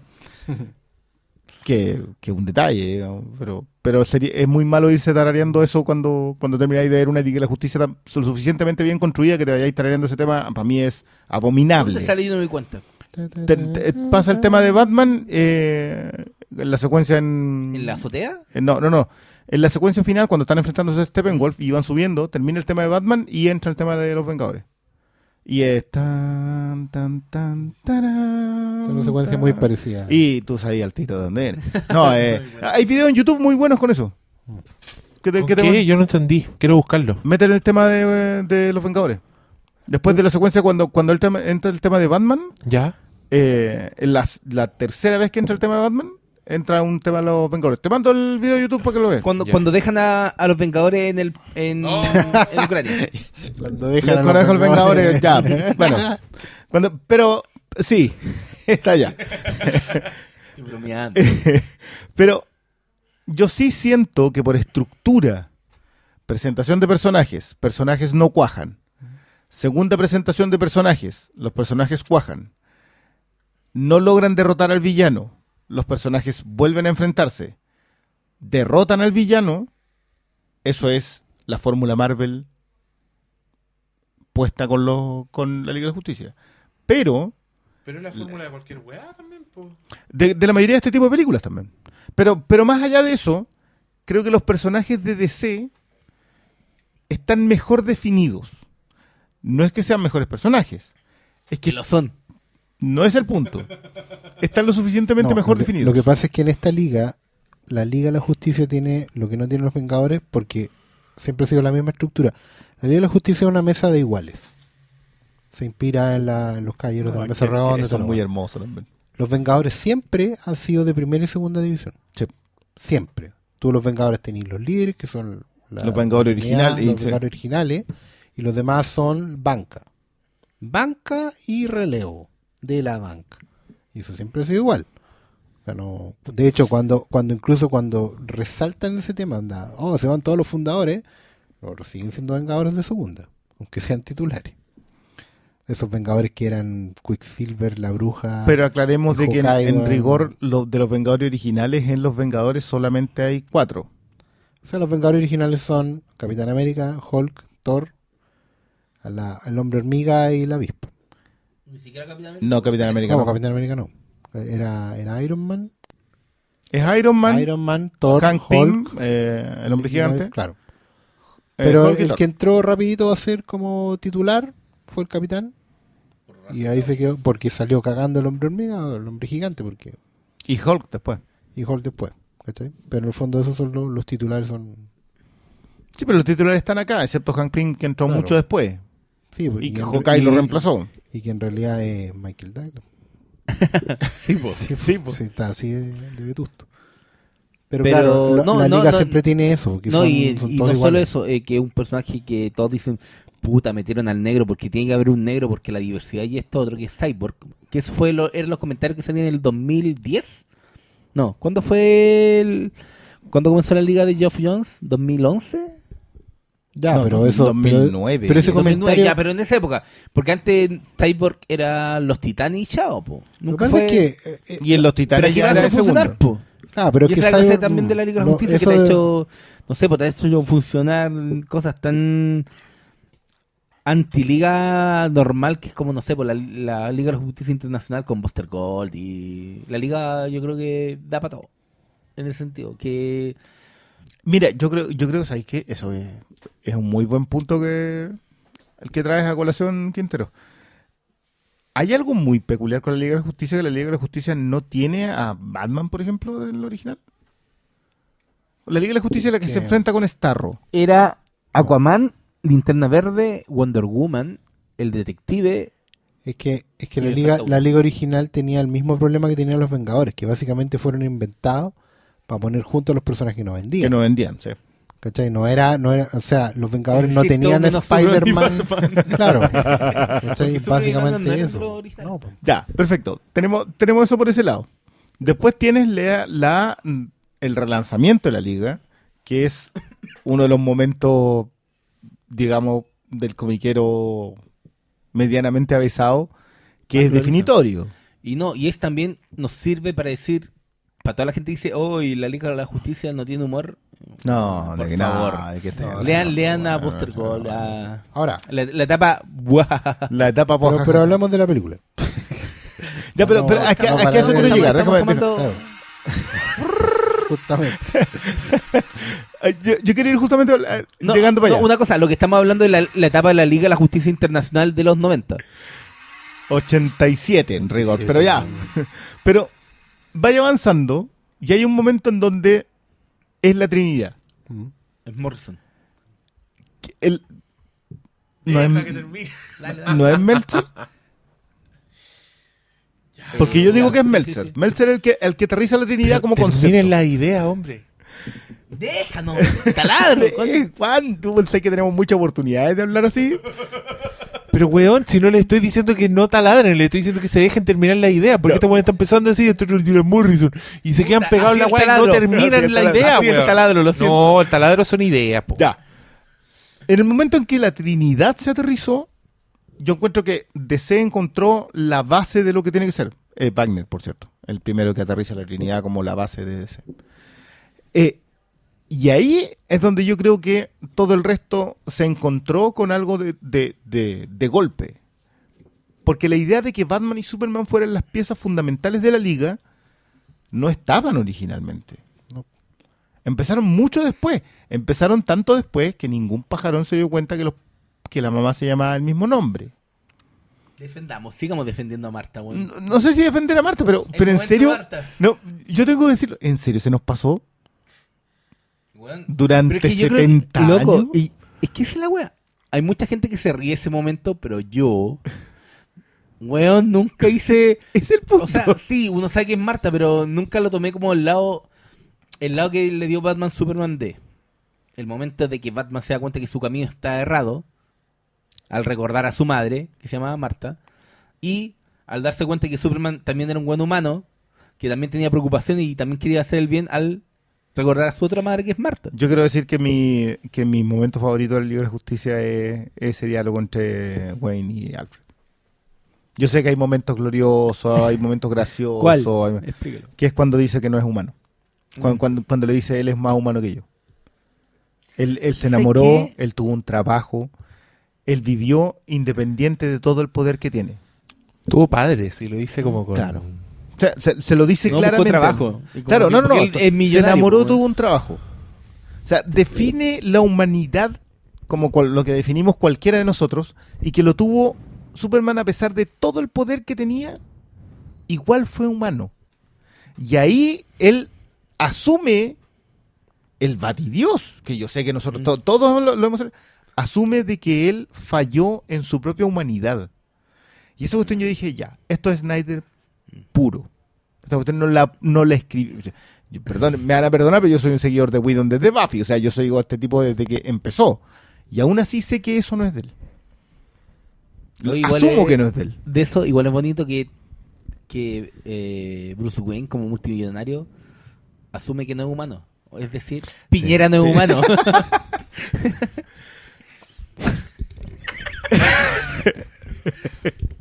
Eso, hay que trabajar, No, no, claro. ser más humano. No olviden que el domingo hay que Hay manifestar. que votar. Claro. Eh, hay a tirarle una piedrita a los ingleses, loco. Sí, pero hay que hacerlo. Ay, citando Eh. sus propias... No, o sea, es que hay, que hay que hacer una línea en la arena. La hacía en un papel, perfecto, pero hacía una línea en la arena. Tú sabés que va a llegar el mar y te la va a borrar. Lo sabéis, lo es sabemos la, todos. Es la mejor metáfora de las elecciones que he escuchado en mi vida. Oscar Salas, tu cargo está peligrando. tírate una buena, tírate una buena rápido, rápido. Tranquilo. Oye, no, otra cosa, tú dijiste que ese era tu momento favorito. En la función en la que yo estaba, y yo creo que va a pasar en todos lados. Cuando re- eh, revive Superman, no sabe dónde está. Ve estos cuatro buenos que no conoce, porque no los conoce. Ya, Wonder Woman la vio alguna La vez. vio, pero está, y el igual debe haber tenido En, los, en los rigor no conoce a. Reconoce a Batman.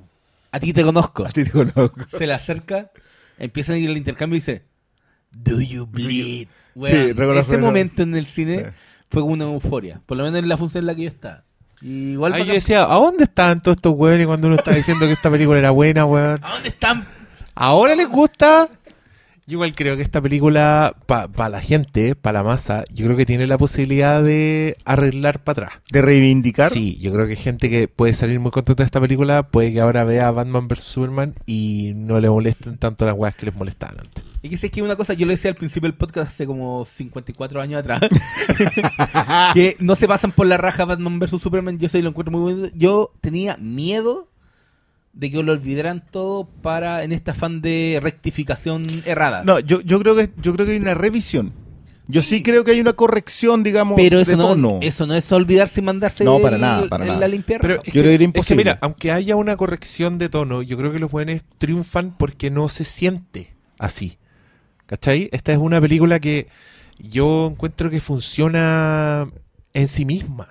Como no es una weá irregular. ¿cachai? Yo creo que, Sí, mira, tiene sí, weas que acuerdo, sí lo son. acuerdo. El ritmo. ¿Cachai? El ritmo. Yo creo que a todos nos pegó. Yo creo que todos nos dimos cuenta que las weas estaban pasando muy rápido. Yo- en el minuto en que explota la caja culiada y ya la caja no es un asunto, yo dije, ah, ya, eso fue todo caja. Ahora vamos con otra weá, ¿cachai? Y pese a todo eso, yo sí me reí, sí estaba pendiente de los personajes. Encontré que tiene chistes buenísimos. Así, chistes muy buenos. El de Aquaman, por favor. No, Aquaman, Aquaman cuando empieza a hablar Sentado en el lazo. y sí. porque está sentado en el lazo, ese momento fue maravilloso. Pero muy que bueno. Uno de los, de los que también celebro mucho, y yo también celebré, el momento Flash Wonder Woman, weón. Y esa guay yo juego. Pero eso puede. Sí. Oye, pero el- el- y la referencia de Flash a Pet Cemetery También. era, era la raja esa weá. Y después cuando aparece el otro weón, el weón dice Pet Cemetery, Pet Cemetery. Esa weá fue buenísima. Mira, una Grande- cosa, usted- grande el que escribió esa Ustedes weá. tres conocen a alguien llamado Daniel Alejandro. Sí. Ese weón cuando, cuando vio esa parte, el momento Flash y Wonder Woman, que están corriendo y, y aparece de- en un instante también Wonder Woman arriba de Wonder Woman. El weón obviamente cuando están Ah, corriendo, sí, pues, y, y cae arriba Cae de Wonder arriba. Woman Y- Flash y se y para. el weón dijo, uy, se la culié.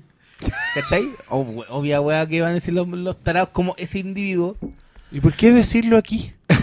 No era necesario. momento, no, pero igual yo ahí me acordé del chiste de Superman con... Con la mujer invisible. Con la mujer invisible. invisible. Ya, pero, pero no. Pero no- ¿para no dónde llegó la no era esto. conversación este weón? Yo, a mí sí me gustaría que lo, lo mencionaban antes. eh, Flash le va a pegar. Nosotros nos buen pa- personaje. A nosotros nos parece gracioso, digamos. Pero Flash identifica a una generación entera. Que le cuesta conectarse, que como que no entiende muy bien al resto. Que eh, cree que se metió una, las patas en los caballos. Claro, que está incómodo, que no se atreve, etcétera, etcétera. Y sabéis que. eh, no, yo te lo comentaba ayer a propósito de que, de que ya, castearon a, la, a, la- a una israelita, a la Gal Gadot. Castearon a una.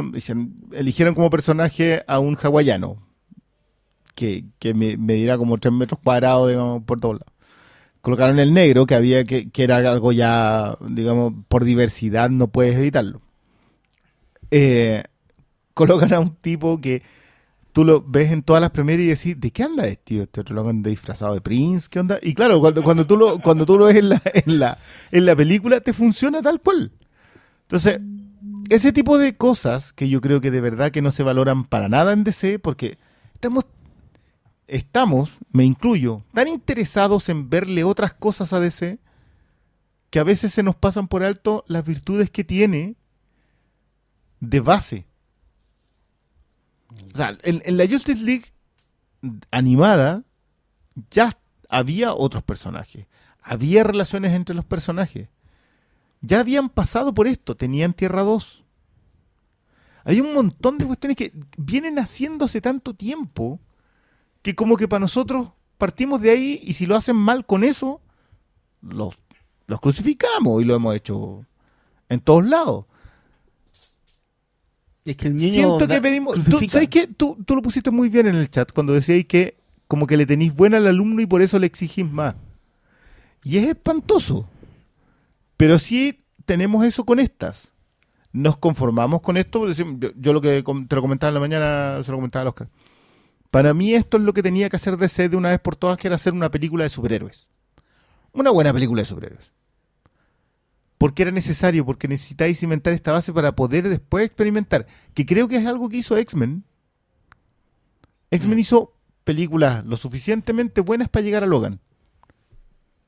Pero necesitó hacerlas para poder Y Hacer el caer nicho. también. Y por supuesto. Pero lo suficientemente buena.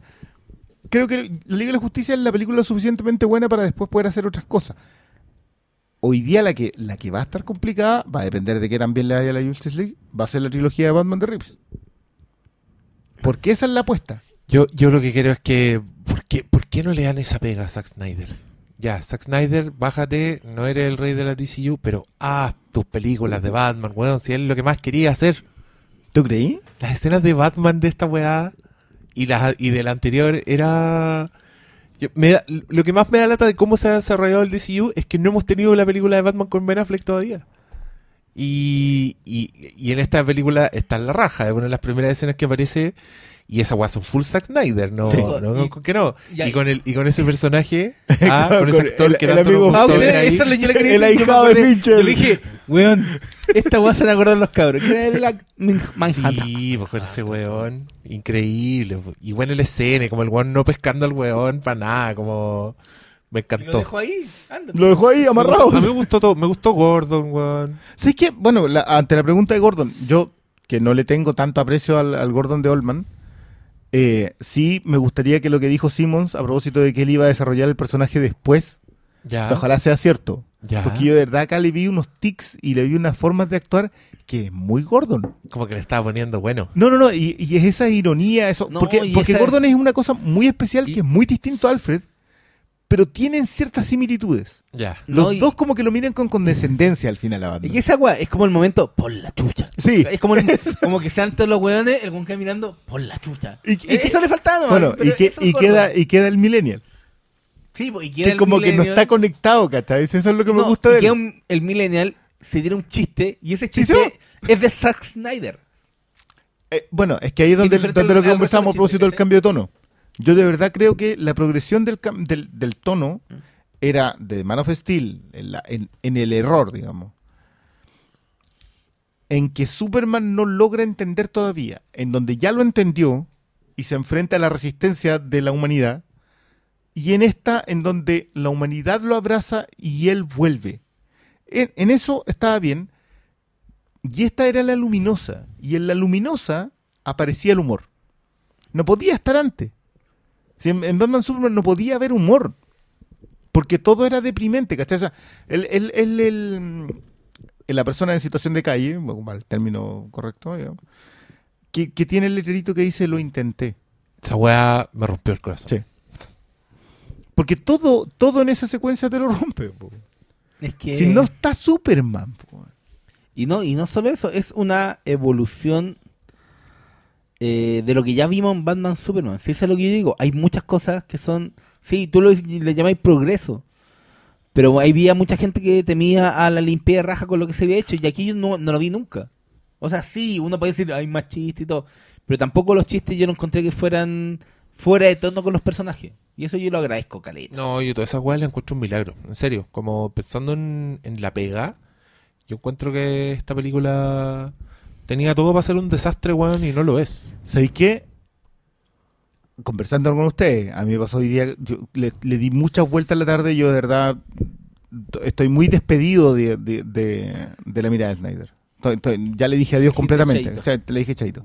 Siento que acá hay atisbos, pero no terminan por cuajarme. Pero es muy cierto lo que dicen ustedes con respecto a de que independiente de la corrección, sale lo suficientemente bien para decir dónde es la corrección. Entonces, eso es lo, que dice el Diego, es milagroso que salga bien, que no se imponga por sobre, que no te salga, eh, aunque tú lo ves de repente en las escenas, tú sabés que lo tomaron de encima porque, y dice algo que no lo decía, sino que lo grabaron encima.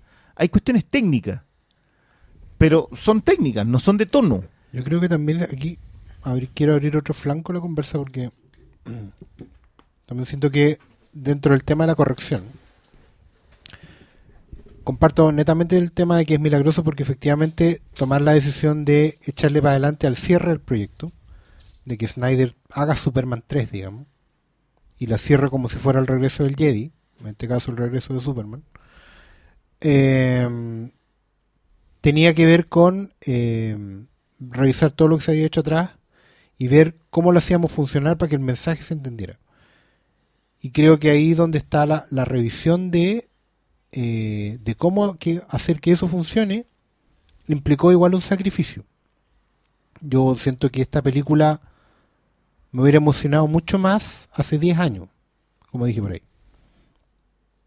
Siento que, que y lo que quiero explicar en el fondo es que, claro, hoy en día, después de que ya hemos visto probablemente cinco decenas de películas de superhéroes de todo tipo,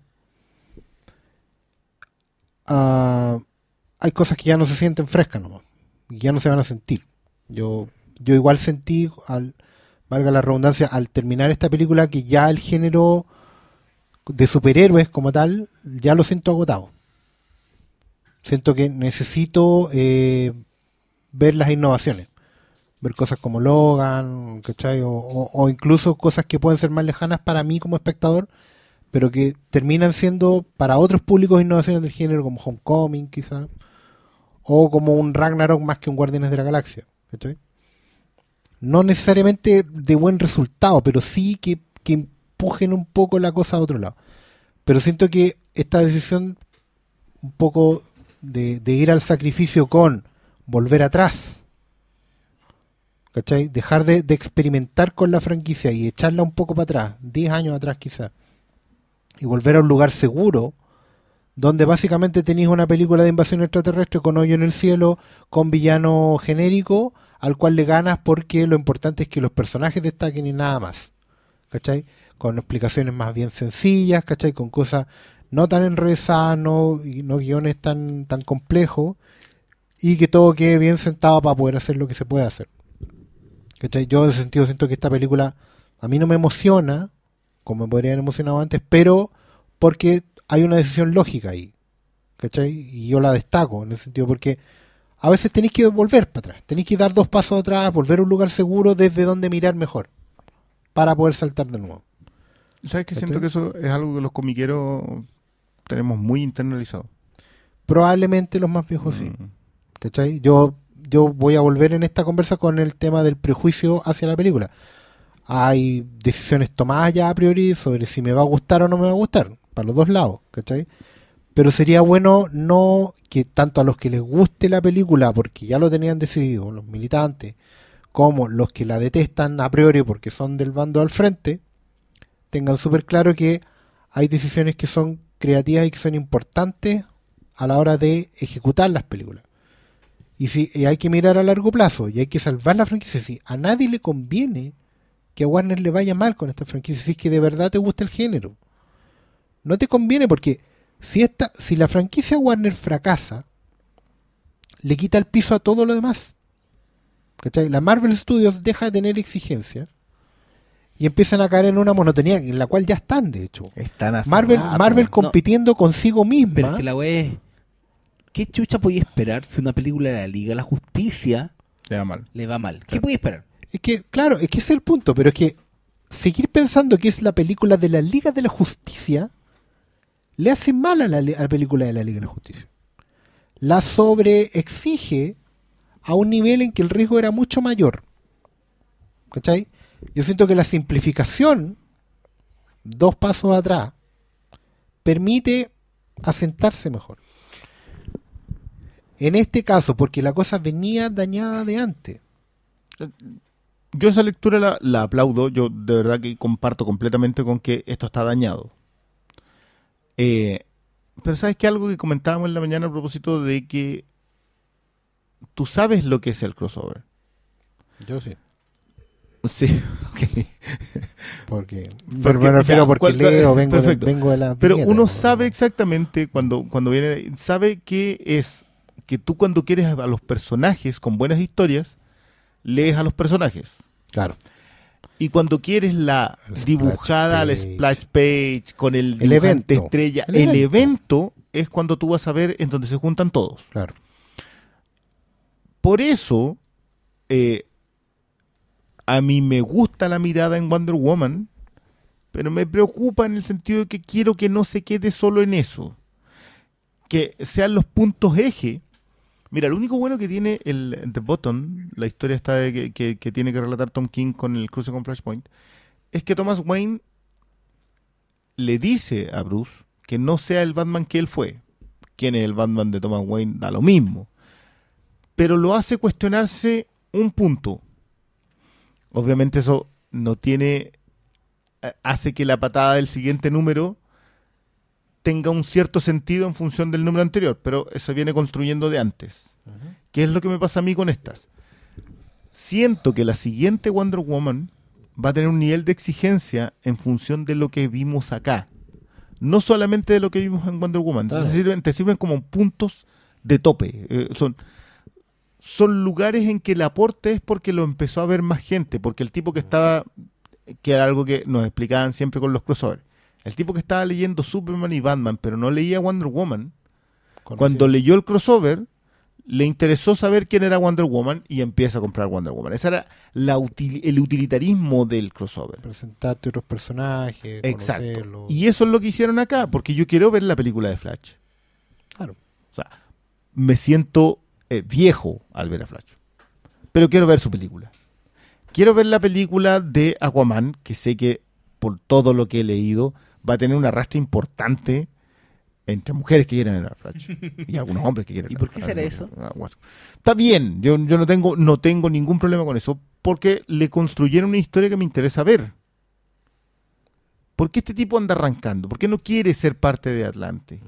¿Qué es Atlante? Cyborg, que todos pensábamos que iba a ser el personaje más maltratado en esta pasada, está aterrizadito.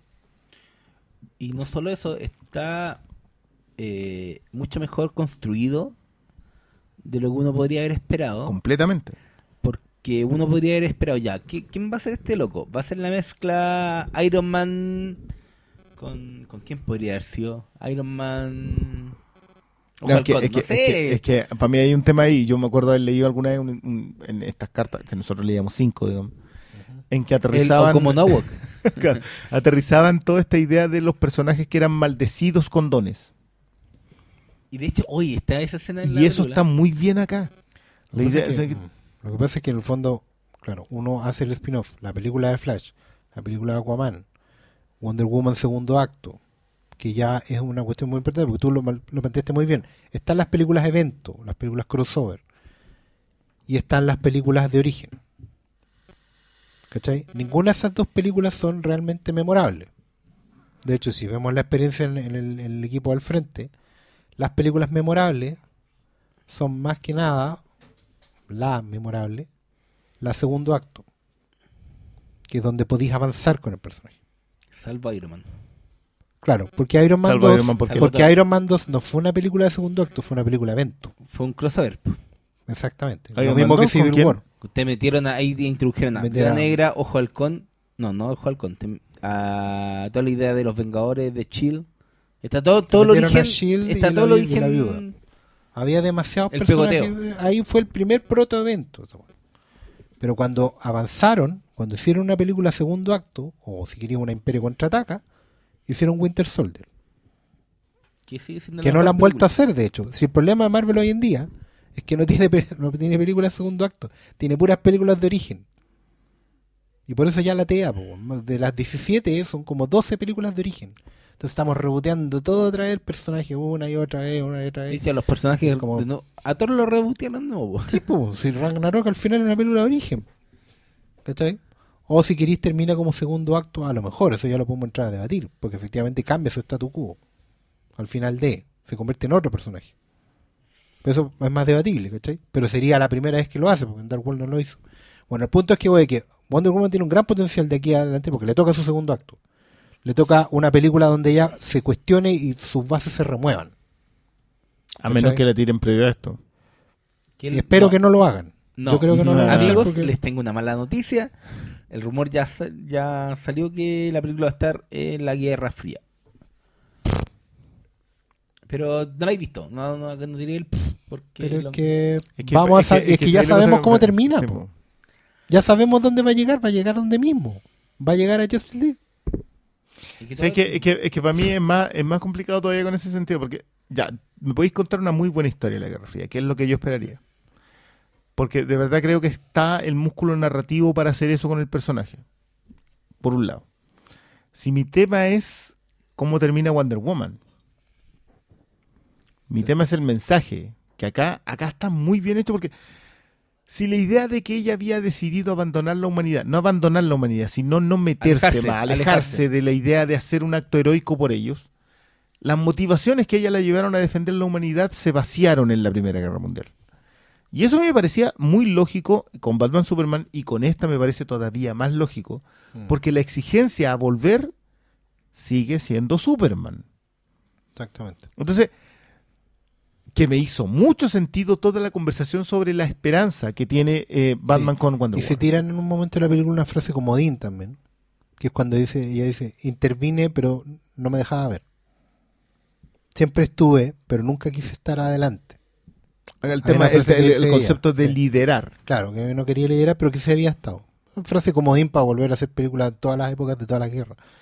Pero yo siento que la personaje está en un momento en que puede dar el salto. O sea, ¿Cachai? después de la. Justice League, Wonder Woman se le exige el Debería, salto, po, debería. pero después. Sí, Entonces, si hacen una película en los 80, todavía pueden practicar. digamos. Sí, pero yo no sé si... mm, Bueno, Los 80 funciona, pueden meter canciones de los 80 que a la gente le gusta. sí, pero yo, yo creo que ese personaje necesita El avanzar. pesado. necesita avanzar, porque nunca ha tenido banda sonora. po. ¿Qué baila Wonder Woman? Pero Una danza ritual del Wonder Vesubio. Esa weá, pues, No, se da sí. vuelta. La pirinola. pero ella no bailaba. po. ¿Cómo que no? Ella y la mansa la pirinola, weón. El, el Sí, mundo bailaba en torno a Wonder Woman esa weá. el funk de los 70 dándole vuelta a ella, pero ella no era, ella era estructura. ¿cachai? Oye, pero una cosa, no sé si a ustedes les pasa, pero uno de mis temores era como ver esta película y no tener ganas de ver más de cada personaje. Que era lo peor que podría haber pasado. Eh, esa, era, esa era la peor parte. Pero Y a mí me pasa todo lo contrario desde... Yo creo que con el que menos me pasa es con Cyborg, que lo encontré el personaje medio interesante, pero aquí le dieron una vuelta tan... Está bien armada. Lo que pasa Que es le que, la- doy el, el beneficio de la duda ahora. lo que pasa es que Cyborg queda listo para una película de los titanes. Porque Cyborg plantea la- lo que pasa cuando eres un efectivamente castigado por tus dones. Y una película de los jóvenes titanes es una película de gente que se junta porque está castigada por sus dones. ¿Cachai? Son personas que van a venir después, pero ahí está. Raven a- Oye, ¿qué, le- qué les parece que el, el- Changeling. que el papá de Cyborg, eh, Miles Bennett Dyson, Sí. exactamente el mismo siempre fue personaje? un gran guiño. sí. El weón ahí siempre avanzando con tecnología, Sí. haciendo trampa en el avance de la tecnología y pagando las consecuencias. Porque el culé es responsable de Skynet. El Dr. Frankenstein. No, está bien eso. Oye, cabros, siendo la una de la madrugada, yo les quiero preguntar. ¿Cómo están? ¿Estamos? Bien, bien. Bien, bien. ¿Sí? Sí. ¿Quieren hablar más? Eh, veamos si hay alguna pregunta que pueda hacer como para eso, pero si no, yo si creo no, que ya, Pregunta con Cierra también. spoiler, decís tú. Sí, algo que podamos contestar con Oye, spoiler. hay gente alegando porque subí el pantallazo del fan art del Hoyts diciéndome que es un spoiler. Y yo a todos les estoy weón, contestando cómo chucha va a ser un spoiler ¿Qué? si es un ¿Porque fan sale Green art. Ayer, no, bueno, ayer, después de la película, el weón de Shazam subió a su Instagram, y weón, y estoy defendiendo a ese weón. Sí, esto, esto es inédito. Inédito. El weón subió como una foto Es de, inaudito. Eh, oh, qué bacán que tomaron una buena fuente desde donde hacer la película de la Liga de la Justicia, y subió la foto de la Liga de la Justicia animada. Y un weón por esa foto dijo, "Oh, eh, más cuidado para la otra vez, spoiler. Weón, yo dije, qué chucha. ¿En qué mundo eso califica de spoiler? Paremos, por Porque favor. sale Superman, weón. No, el weón de haber asumido, oh, que salía el hombre halcón, la- o sea, la mujer halcón. Chica Halcón. Chica. Chica Aguante el doblaje. La Liga Pero- Venezolana. Paremos un poquito con los spoilers, porque eso creo que ya... El, No, Mira, eso yo- te- yo ese es tengo un buen pa- tema para lo que estamos preparando. Sí, para mí un, mí un no- spoiler es algo que te, que te- Voy a anotarlo en nuestra lista. No estoy haciendo... Mira, mira, para mí en Mother, tú tiras un spoiler cuando decís la clave. Sí, Es el gran problema de esa Es el gran- que es un comillas. tremendo no problema. podía hablar de ella. hay mucha gente que no, lo- no la, no la notó. Ya, ¿encontró alguna pregunta, don Diego? No encuentro ninguna a nivel Es de que, es que spoiler. también como no han visto la el- película. Claro, pero probablemente la que la pregunta que te hacían de Danny Elfman, que ya la contestaste un poco. Er, No, a mí, a mí lo que Mira, me incomoda este, este cosa. Fed Underfuren, arroba jeferico, los nombres que se ponen la gente. Ay, Dice, ¿se hace algún guiño o muestran otro personaje de DC como Green Lantern, Batgirl, Ba- Darkseid, otro? Ya, aquí puedo encontrar... ¿Lo tiramos? Spoiler. Digámoslo, Pues no, estamos los spoilers, weón, más spoilers. Pero weón. si los Green Lantern están en este universo. Sí. Hay, hay una escena de prólogo, estilo El Señor de, los- de los Anillos, como... Estilo. la- es, digamos, es la última alianza de los hombres con las tres razas. Weón, el, el momento en donde sale el, el anillo de linterna verde me un codazo porque sabían que yo iba a quedar y estaba así, Y escoba. y estaba así derretido, weón. Bueno, el otro era Hércules. Bueno, sí, pues la liga, la liga original o la liga AD, la liga un millón AD era Hércules, Era- Zeus, Billo y Diana. no, y Diana, era- Diana. no, salía Zeus. Artemisa, y estoy seguro que en un momento cuando le pegan a Stephen Wolf era era el malo de Eh, Wonder es- Woman. Stephen Wolf me suena a escritor, a, Wolf. a- a escritor de novelas románticas, Sí. que, que de verdad No, sería el una malo de Wonder. Woman, ¿cómo se llama? ¿Ares? Eh, Ares. Le ¿Tú dices que pega, le pega. Ah, pueden estar los dioses que- antiguos, es que, bueno, eran los dioses ojo que, antiguos, po. ojo que Y en- Artemisa y era- DC Comics. Ares y Hércules son, bueno, hermanos gemelos. Sí. O sea, Sí. los dos tienen para dónde cortar. Pero sí, eh, eran dioses básicamente héroes griegos porque era la época de... Voy a seguir. Y hay un, hay un linterna verde y hay muchas amazonas. Vimos a- de nuevo a la presidenta de Estados Unidos. ¿Salía? Sí, po. ¿No te diste cuenta? No, no sabía que sale, salía. sale como tre- en, en tres momentos. Le pega, le pega un parademonio. ¿En serio? Sale Robin Wright, ¿no te diste cuenta? Ah, no, no, si Robin Wright. Ah, pues que por esa otra ¿Quién pensaba que era la presidenta? En em, Supergirl, la presidenta de Estados Unidos, Linda Carter. Ah, no. Ah, perdón. Oye, era, era, spoiler, Sí, este era- spoiler del final de la última temporada de House of Cards. No sé, eso también me lo sabía, pero. Eso les pasa por ver tele. güey. Pero, sí, mira. Yo, que veo mira, la, yo que veo mira, uno- Crown, un salto que sale la presidenta de Estados Unidos y te sale Linda Carter. no, Pero sí es la presidenta. Oye, no, una cosa es que en el comienzo de la película, que yo creo que todos concordamos que no, no es el mejor, igual yo creo que hubiera levantado un poco metiendo en vez de esos terroristas, metido, no sé, a un villano C de los cómics que yo creo que A un hubiera... caje bestia. No, o, o a un... Sí, po, en el sentido que... En el- o- sí, lo que hicieron en Batman sí, En el sentido de la película hubiera sido bacán Anarquía. Igual hubiera funcionado. Pero no, es que, tenía, es que tenía que ser un, un, eh, un anti-alien. Y los movimientos anti-alien, ¿qué tendría que haber sido Intergang? Pero era muy. No, no, muy pero, pero yo sí, eh, yo creo que esa, esa también era una idea de Snyder de mantener la conversa en, en, en la cosa de cómo lo vemos con la Pero invasión creo que hubiera sido servido un poco, camponer a, a otros personajes. Es que eso hubiera Es sido que una escena que Yo muy encuentro que fue esa escena funciona perfectamente. Sí, sí, pero sí, da lo mismo. sí, en el fondo era, era igual a, la- a los terroristas de la Torre Eiffel en Superman 2. Sí. Es funcional para el Ahora incluso, de la... era incluso yo encontré que era una escena media Nolan, weón. Así como yo pensé tan Tenía, en, sí, tenía su aire... en las weas de Bane, como cuando entraban esos weones y disparaban para todas Ah. partes. Como, y, y encontré filete con la otra weona metida ahí. No, y la presentación como- de, Won- de Wonder Woman en esa escena cuando está arriba del... de la justicia. Ahí. La estatua de la justicia. No, ya. Ahí tenéis ¿Qué más portadas, po. ¿Cuántas portadas? Money de- shot. Es un money shot. Y, Y había un Manly shot, habían varios Manly shots con. eh, no money shots, shots con eh, Superman. Mucho, mucho ¿Por qué no puede ser, por qué no puede ser money shot? Tú decís que es money shot. Pero ¿por qué? ¿Qué pasa la- con la fragilidad la masculinidad No en tengo este ningún programa? por problema con que salga el cabro así. Obvio que eran money shots, obvio que eran money shots ese Lo weón. que sí me llamó la atención es que está menos calvo. Ay, sí, los Sí, injertos han algo funcionado. hicieron en la cabecita, sí. Oh, los quién? No es mentira que Estamos esto, es mirando mentira que esa estos weá, weones le están encontrando pifias a Henry Cavill. eso no no, es- doctor Al Malo revés, defiende a estoy Henry diciendo al Cavill, revés, weón. weón. Ahora tiene más pelito. Estaba quedando calvito, ahora tiene más pelito. Igual Calvo se ve Y, igual de y bien. creo que bajó el, el diámetro de la cintura.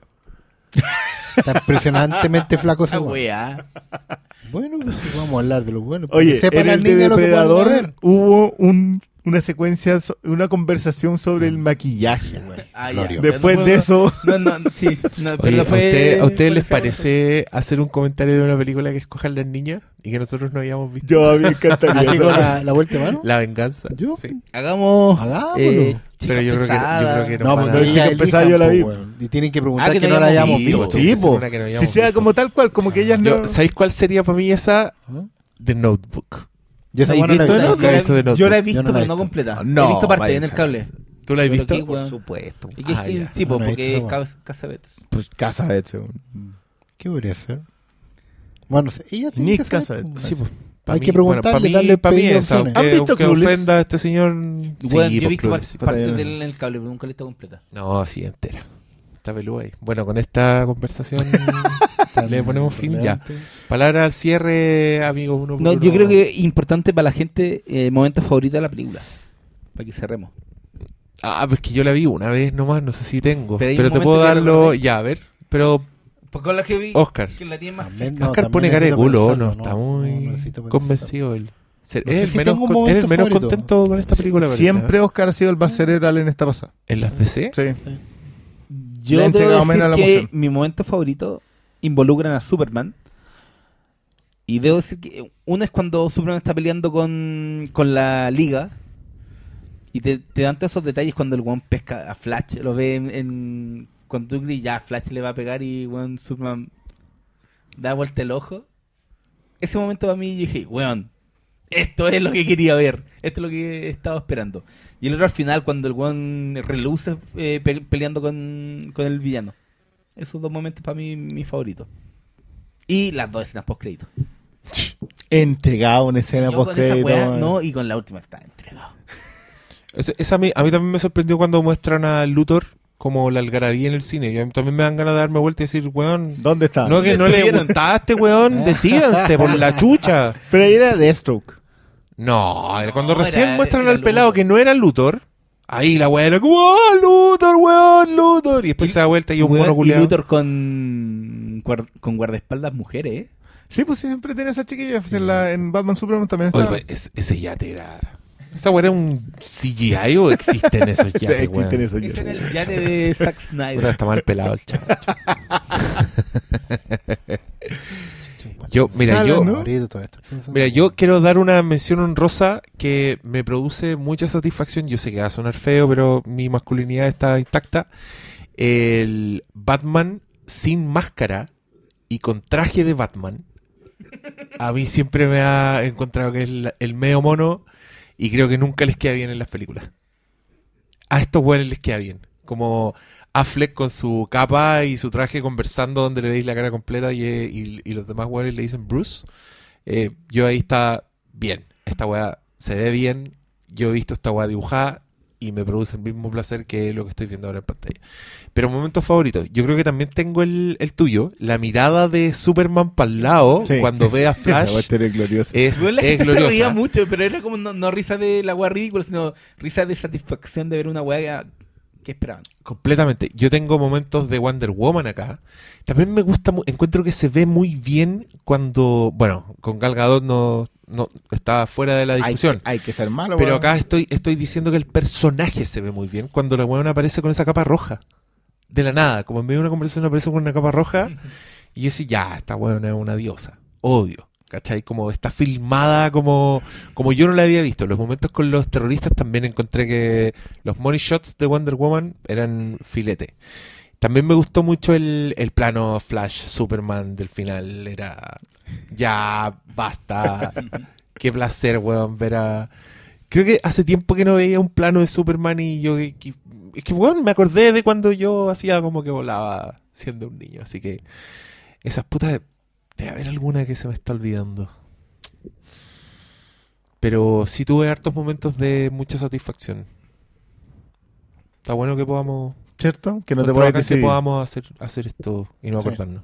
Pero yo la di una vez nomás. Tú la diste dos veces, a ver. Ya dijiste. Y fue el único. momento Sí, favorito. sí, mi Sí. favorito es el, el La diálogo conversación de, de, Alfred de- con... Y, y en segundo lugar la de la de Batman siendo Batman. Que, que es cuando Barry, por cierto, se lo dice. O sea, mientras. No, no, no, se lo dice Cyborg. Mientras ustedes estaban siendo unos pelotudos, yo estaba sacando las cuentas. Y es cuando, cuando Batman es más Batman, es cuando le interesan menos los sentimientos del resto en función del plan ulterior. O sea, a mí, yo tengo que salvar el mundo, no me interesan cómo se sientan ustedes. Eh, Sí, muy y- Batman. que ese es Batman, o sea, yo creo que mi Batman favorito es el Batman que tiene que enfrentarse a sus propios errores. Ese es mi Batman favorito. Y, y creo que Snyder acá, después de Batman Superman, con Batman Superman, ya en el remate lo hacía con el tema del Le Fallé. Pero, pero acá, la idea de estar dispuesto a morir si es que el otro lo va a matar en- de, de entrada. O sea, si resucita y me mata, sabéis que ya. Estoy dispuesto a que eso pase porque es más importante el que yo. Y porque Batman tiene un deseo de morir. eh, Inherente al personaje, Oye, claro. Una cosa también me, me acabo de acordar. En los créditos, en un momento dice el cuarto mundo creado por Jack Kirby, en la función aplaudieron caleta. Ya. Y eso fue Yo para mí, antes de eso está en la Liga de la Justicia creada por Garner Fox. Y yo eso también lo aplaudí y yo dije, ya, está bien. Ya, acá hay respeto. reconocimiento. Como, ya voy a seguir con tu- No, pero hay que, es que hay que reconocer a los creadores, po, es importante. Sí. Porque generalmente, bueno, es algo que pasa en las películas antiguas, no pasa. Generalmente, sin, salvo si no era Bob Kane. otros tiempos. Otros tiempos. Salas ha estado pensando todo este rato. El vende humo Bob No, Kane. pero no lo encontré. Que No, ya, pero no. ni, No uno así. que Es que me acuerdo Ni siquiera los que no. nosotros. Hubo un momento en que me sonreí, pero no me acuerdo cuál es. Chucha, ya, Uno pero solo qué severo. Hubo un momento en que sonrió, pero no se acuerda cuál. Me refiero a que fue un momento. Se habrá que- caído alguien al lado tuyo en la función no, y tú dijiste, una- "Ah, un momento en la película. y te acordaste que estabas vivo. Fue una como. Sí, este sí. Esa sensación que tú tenías de. Así. Sí, así Sí. se hacen las cosas. No me acuerdo cuál es. Bueno, con este cliffhanger deprimente del pastor que ya no es lo que era. No es lo que era. No, pero- no podemos ser todos los días. ¿no? Hay que dejar que otro. Eh, pala- de- aprovecha, despídete, a ver. Palabra al cierre. Estamos, estamos bien. Eh, Puta la weá. ¿Qué es eso? Hola, weá. Vamos. Esto- ¿Sabes con qué? Yo vine aquí a entusiasmarme después de toda acabo de- cierto ¿sabes rato qué? amargura. Acabo de cachar no. con qué canción voy a terminar este No, programa. pero bueno, esto me da la impresión de que este weón la odió y frente a nosotros no, la, no lo No. quiere reconocer. No, no, no. Yo he no, odiado películas este año y varios lo saben. Ellen Cohen, con. No, esta no, esta. Que esta no está en esa categoría. No, pues, Ni, pues siquiera, no, ni siquiera, ni siquiera cerca, no. cera de los personajes. Que eso para mí es clave. Fuera de los personajes, ¿qué estáis poniendo? Ay, Rubén. ¿Qué pusiste, weón? déjelo, déjelo, no. Weón. Nos vamos Para mí, a fuera de los personajes, esta película está no entra en esa otra categoría. No, te loco. Es un cover de Sued. ¿De cachureo?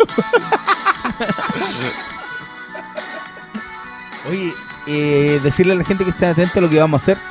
Sabemos que le debemos un, un on demand. Lo haremos eventualmente. Antes que acabe pero, ahí- antes de fin de año tenemos alguna sorpresa que se está Yo, preparando. yo quiero ir más allá y decir que el próximo que grabamos sea el de la tumba de los Zulnaga. ¿Les parece? Ya, pues. ¿Ya? Porque aquí que Ya, nos sí. saltamos hasta, Sal- salgamos hasta de el la podcast deuda. que van a hacer ustedes de The Last Jedi. Claro. Eso es, que, ese es el próximo estreno grande, ¿no? Sí. Ya, Pero pues, entre ah, medio Coco, podemos hacemos. Coco. Coco Oye, de y poder- sí, hagamos Coco y... ¿Dará para uno, Coco? Hagamos Coco. hagamos Coco. No, hay que sentarse a escribir también. Pero es que va a aprovechar porque no sé si nos va a dar solo para hablar de... De la tumba. ¿Cómo? Tanto- Pero si ese es el. Filmcast on Demand, pues eso es lo que hay que hacer. Ese tiene que ser emocionante. Ah, That's dice, the job. aprovechar el. Sí, para aprovechar la, La- junta, la yo digo, hacemos dos en uno. ¿Sabéis que no, yo no creo? Yo Ya, pero esto hagámoslo en interno, pues sí. Sí, para que Ya. no, no te bueno. Ya, perdón por haber guateado al final, cabros. Gracias por Fue quedarse culpa de Salas. aquí. Fue culpa de los pero- ancianos. Pero lo importante es que mi escena noches. favorita fue.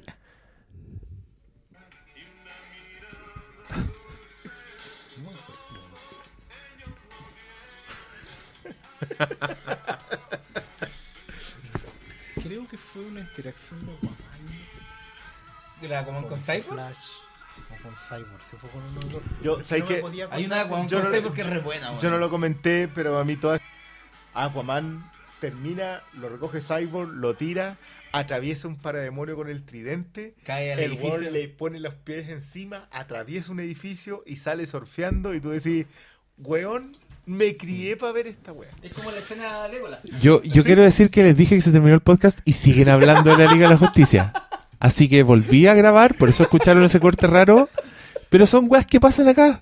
Son la una y media. Ya, Estos weones no se quieren ir a la hablando, casa. sigamos. Quieren seguir hablando. Ya, sigan. Adelante. ¿Qué, qué, qué? ¿Nos tiramos de esos monichots? Porque yo para mí esa, esa escena yo dije, ¿en serio? O sea, ¿qué edad tengo y todavía veo estas No puedo, cuestiones? no puedo creer que siguen hablando. ¿Y Ya, pero dale, dale. Pero es Money que no- shots. La edad que tengo y recién me estoy viendo esto. Oye, encontré que y, eh, eh, tenían una forma muy cool de mostrar eh, los guanes volaban bajo el agua, básicamente. Uy, Y para vamos a hacer, está tener bonito. una conversación hacían una burbuja, esas las encontré buenas. Como que me hizo pensar que, ah, porque yo he escuchado, eh, eh, no rumores, ¿qué, qué pueden ser? Como gente de Warner ¿Ya? ha visto como adelantos de Aquaman y weas así. Dicen que la weá está increíble. Como que al interior de Warner le están poniendo muchas fichas a, a Aquaman. Creen que la weá va a ser un hit porque han visto weas muy bacanes.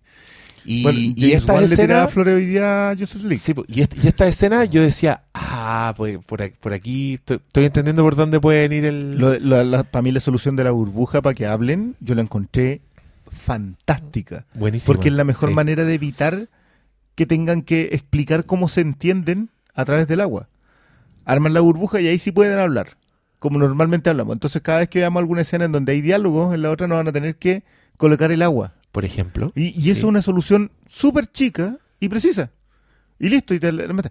Ahora, yo sé que James Wan todavía no tiene la presión porque nadie, no es Cameron, digamos. No es un tipo, no es Ridley Scott. Ya. No es un tipo que tiene que recaudar no sé cuánto porque él es tiene su nombre. O sea, tiene la presión de que ya recaudó 1.500 millones. Pero lo de sí la tiene para los que sabemos un pelito más, los que ya no sabemos el nombre de James Wan. Entonces, Aquaman puede ser un batatazo. Oye, tú me pelaste el cable con los detalles del traje de Flash. Aprovecha. Ah, sí, yo creo que eh, a mí eso fue un- una cuestión que me gusta mucho porque no está en el tráiler, sino que es cuando eh, Wayne, eh, cuando Batman, digamos, dice, este traje funciona en esto, en esto, en esto, otro. Y tú después empezás a fijarte en los detalles y tiene tensores. O sea, le colocó cuerdas específicas para sujetar las placas abrasivas, para que, no se, para, para que no se quemara por dentro. Y me gusta mucho cómo corre Flash. Porque trataron de hacerlo distinto al Flash de la serie, que era algo Ya, ¿Qué- qué puede Quicksilver. A los ya, Quick- ya, ya los Quicksilver. Y sí, po. Y el tipo corre como. Se sube a la, a la fuerza de la velocidad y corre. Suelto, así como si nada. Y empecé a fijarte. De, de hecho, técnicamente no necesita correr. No, po. Él corre porque es lógico, porque tiene que ir de un lado para otro, pero él técnicamente, por el tipo de poder que tiene, no es velocidad, el weón se sube a la weá. Entonces el weón podría salir volando si quisiera. Lo que pasa es que a él le sale más natural correr. Porque Mm, está no sabía montado en una Está fuerza de la energía. De hecho, si te fijáis, como que estalla. Entra un boom y se va por el campo donde él podría ir caminando. No, si te fijáis, va, va como una especie de flotando. de, de, de surfeo, Claro, no sé. ¿cachai? Es que va tiene sí, va una como corrida patinando. que se ve muy ridícula, como tirando los brazos para adelante, así. Claro, porque en el fondo va como, va que- como nadando. yo, como- yo, yo para mí esos son detalles que están muy bien. Lo notáis en, en el. ¿Qué pasa cuando uno ve los making offs? Que tú decís cuánto trabajo hay en pequeñas cosas. Sí.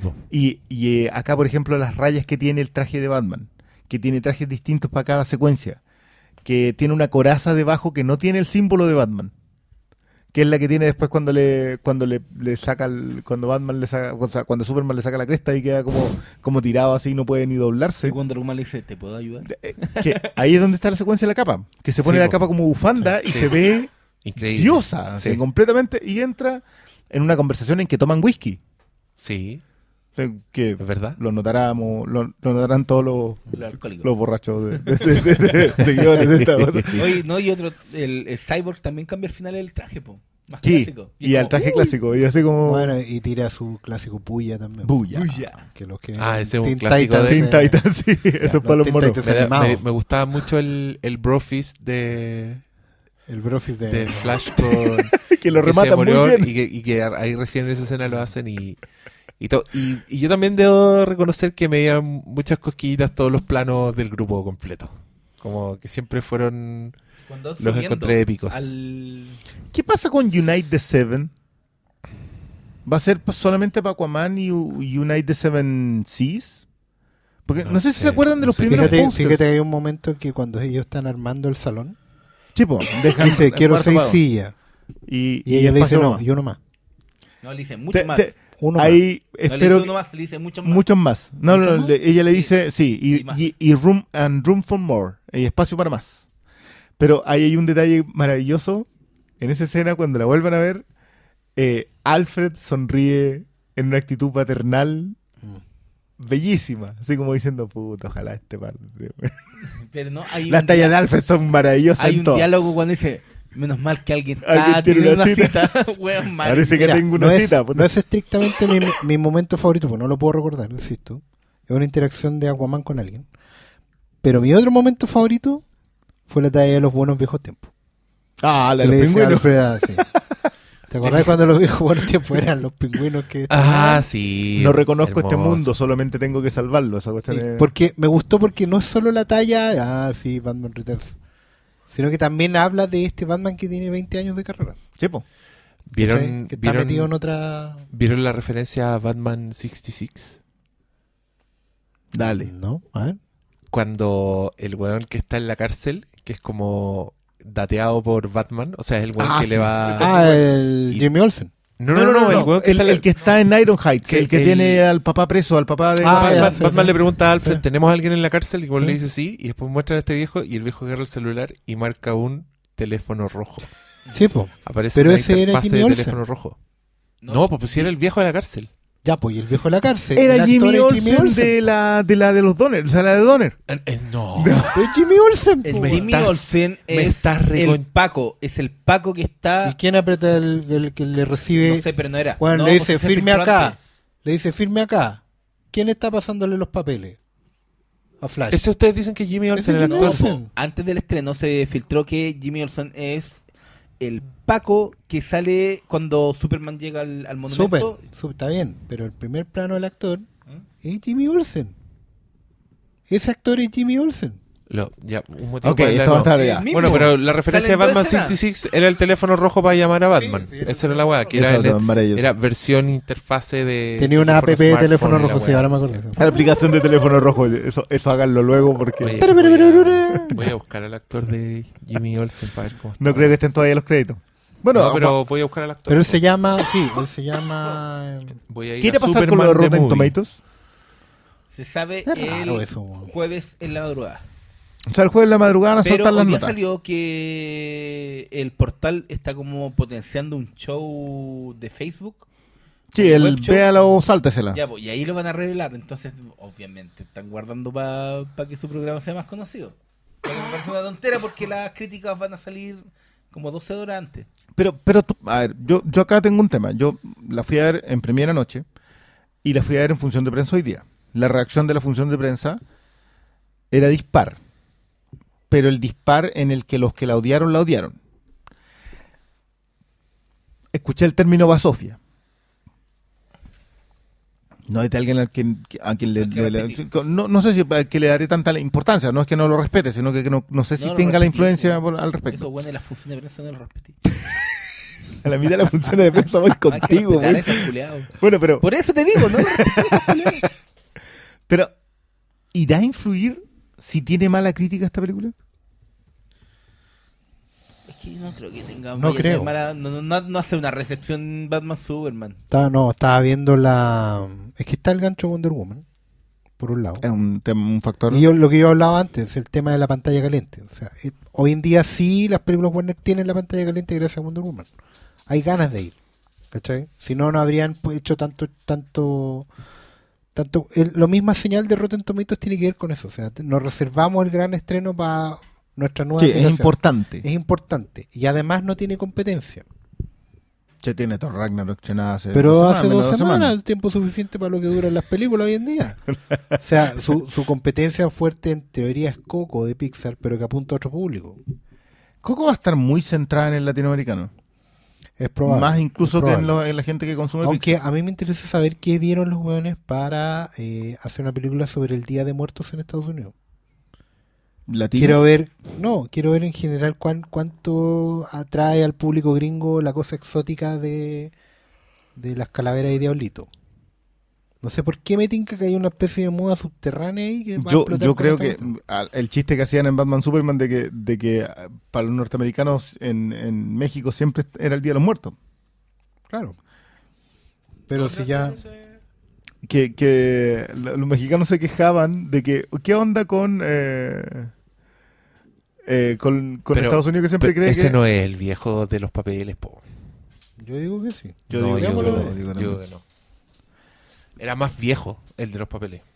Ah, Y, y ese está reconocible, pues yo veo a ese weón y me doy cuenta que es Jimmy Olsen. Y el crédito dice Police Officer. Confíen en mí. Antes del estreno salió el reporte de que el loco salía en la escena del mus- del de cuando- Monumento. del monumento. Es un es que que eliminaron Ah, esa el escena. guardia del monumento. Es un guardia y en un tráiler se ve que Cyborg lo salva de un auto que va explotando. Del que le cayó la caja madre. Vam- No. no. Hay un auto. Bueno, da lo mismo. Oye, la cantidad de escenas que uno vio en los trailers acá supera la de Rogue One. Porque acá no tenemos el origen, por ejemplo, de Cyborg. ¿Sabes que hay varios, No está varios Cyborg. chistes arruinados igual por lo que yo los estaba esperando y era como, ah, pasó uno, pasó otro, pasó otro. Sí. ¿cachai? Pero, O sea, eso- lo de, lo de las presentaciones de los personajes están todos. Sí. Eso están muertos sí, todos. sí.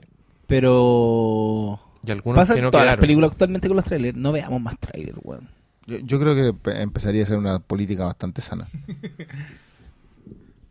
La presentación de los personajes y. A mí me, me está pasando que es súper fácil evadir los últimos trailers que salen. Como el trailer final o trailers el que, trailer que más encima final, suelen sí. ser los más sapos, weón. Suelen ser Sí, los cuando ya yo dos de- tiran las últimas que no te hayan tirado bastante. Del episodio 8 no veo trailers desde el primero. Ah, pero No, no, yo pero- tampoco, pero es porque no estoy. Pero el episodio 8 no ha sido mucho más cuidadoso que la norma habitual, weón. No hay, no hay que hacer ¿Sí? nada. Oye, yo quiero decir que Malito tiene abierta la aplicación de Uber. Ya se está Quiero, no, no, no la estoy casa. viendo. Estoy viendo qué tarifa no está barato. No, es que de No, pero Quería, no, sino para ver qué tanto tenía que esperar. Estamos bien. Ya, pero no sé, po, Este- hagan, eh, hagan ¿qué- como que se van, párense y a ver qué pasa. Otro entretiempo. Weón, no, esta- estas son nuestras escenas post-crédito. Weón, esta es nuestra primera escena post-crédito. La verdad que yo, yo solamente quería mencionar lo de Aquaman y fue... porque es que de verdad si hay hartos de esas cuestiones que tú decís, ya, ¿en serio? Cuando leí a Aquaman, ¿pensaste ver a Aquaman así? O cuando leí... Cuando veía Batman y Superman, ¿pensabais que las dos mamás se llamaban igual? ¿Cómo se nos pasó eso? Pero es que bueno, es una y bacán, po, y no sé si nos pasa con otras películas de superhéroes antes. po. Que aquí están pasando. Que le están Sí. tratando de dar como la vuelta. Yo igual entiendo que es porque ya hay para atrás hay siete películas de Batman, hay seis de Superman. Entonces tratan de darle la vuelta. Y ¿Cómo que ahora? ¿Cómo podía ser ahora una, una, una Superman? con Brainiac.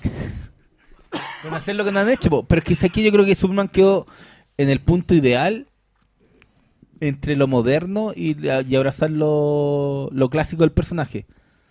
Y el desafío ahí yo creo que eh, es, es hacer algo que no han hecho las películas, que se han centrado siempre en Lex Luthor. Y yo creo que Superman tiene grandes un- una gran galería de villanos que no han aprovechado. Des- Pero- par- partiendo por Brainiac, Pero Brainiac ya lo hicieron en la 3, po. pero no es Brainiac, po. A una supercomputadora. Pero que eh, Brainiac no es una supercomputadora, es un, es un extraterrestre coleccionista de mundos. No, Brainiac es una supercomputadora. Que después se dedica a eso, otro cuento. Pero, ¿cachai? O no sé, pues falta eh, el Sí. de O sea, yo para el siempre, hombre que tenía todo. ¿cómo se yo siempre he creído que una buena película de, de Superman de como de segundo acto sería una con el erradicador. Claro, es que hay muchos. ¿no? Porque necesitáis contrastar al personaje, como, como podría haber hecho con Zod, digamos, pero no vamos a hacer una película de Superman con Zod. Porque no se puede. Llevan dos, po. Claro. Llevan dos, po. Pero por lo mismo necesitáis el erradicador porque el erradicador tiene, tiene un, un, un componente de, de, de sci-fi que puede ser interesante. ¿Cachai? O, por ejemplo, usar al... Al parásito, si al- muchos, muchos personajes. que- Sí, pero- pero- Superman tiene, tiene malos pero- villanos. ¿Ah? Superman tiene malos villanos. Pero de las películas solo han hecho Luthor y Zod. y Brainiac, yo insisto que el de la 3 es No, Brainiac. si la 3 que era Brainiac, pero sin- con presupuesto Salkin. no alcanzó ni para darle vueltas. No, si no lo es, pero... No, pero en el fondo de, de Superman... Es que Superman... Yo creo que necesitáis sacarlo de la Tierra en una segunda película. Exilio. Necesitáis sacarlo, ojalá, pero... Pero Exilio tenía que ver con un montón de otras cuestiones. Claro, pero, pero no, yo creo que necesitáis sacarlo de la Tierra, pues, pues sacarlo por un viaje mal hecho.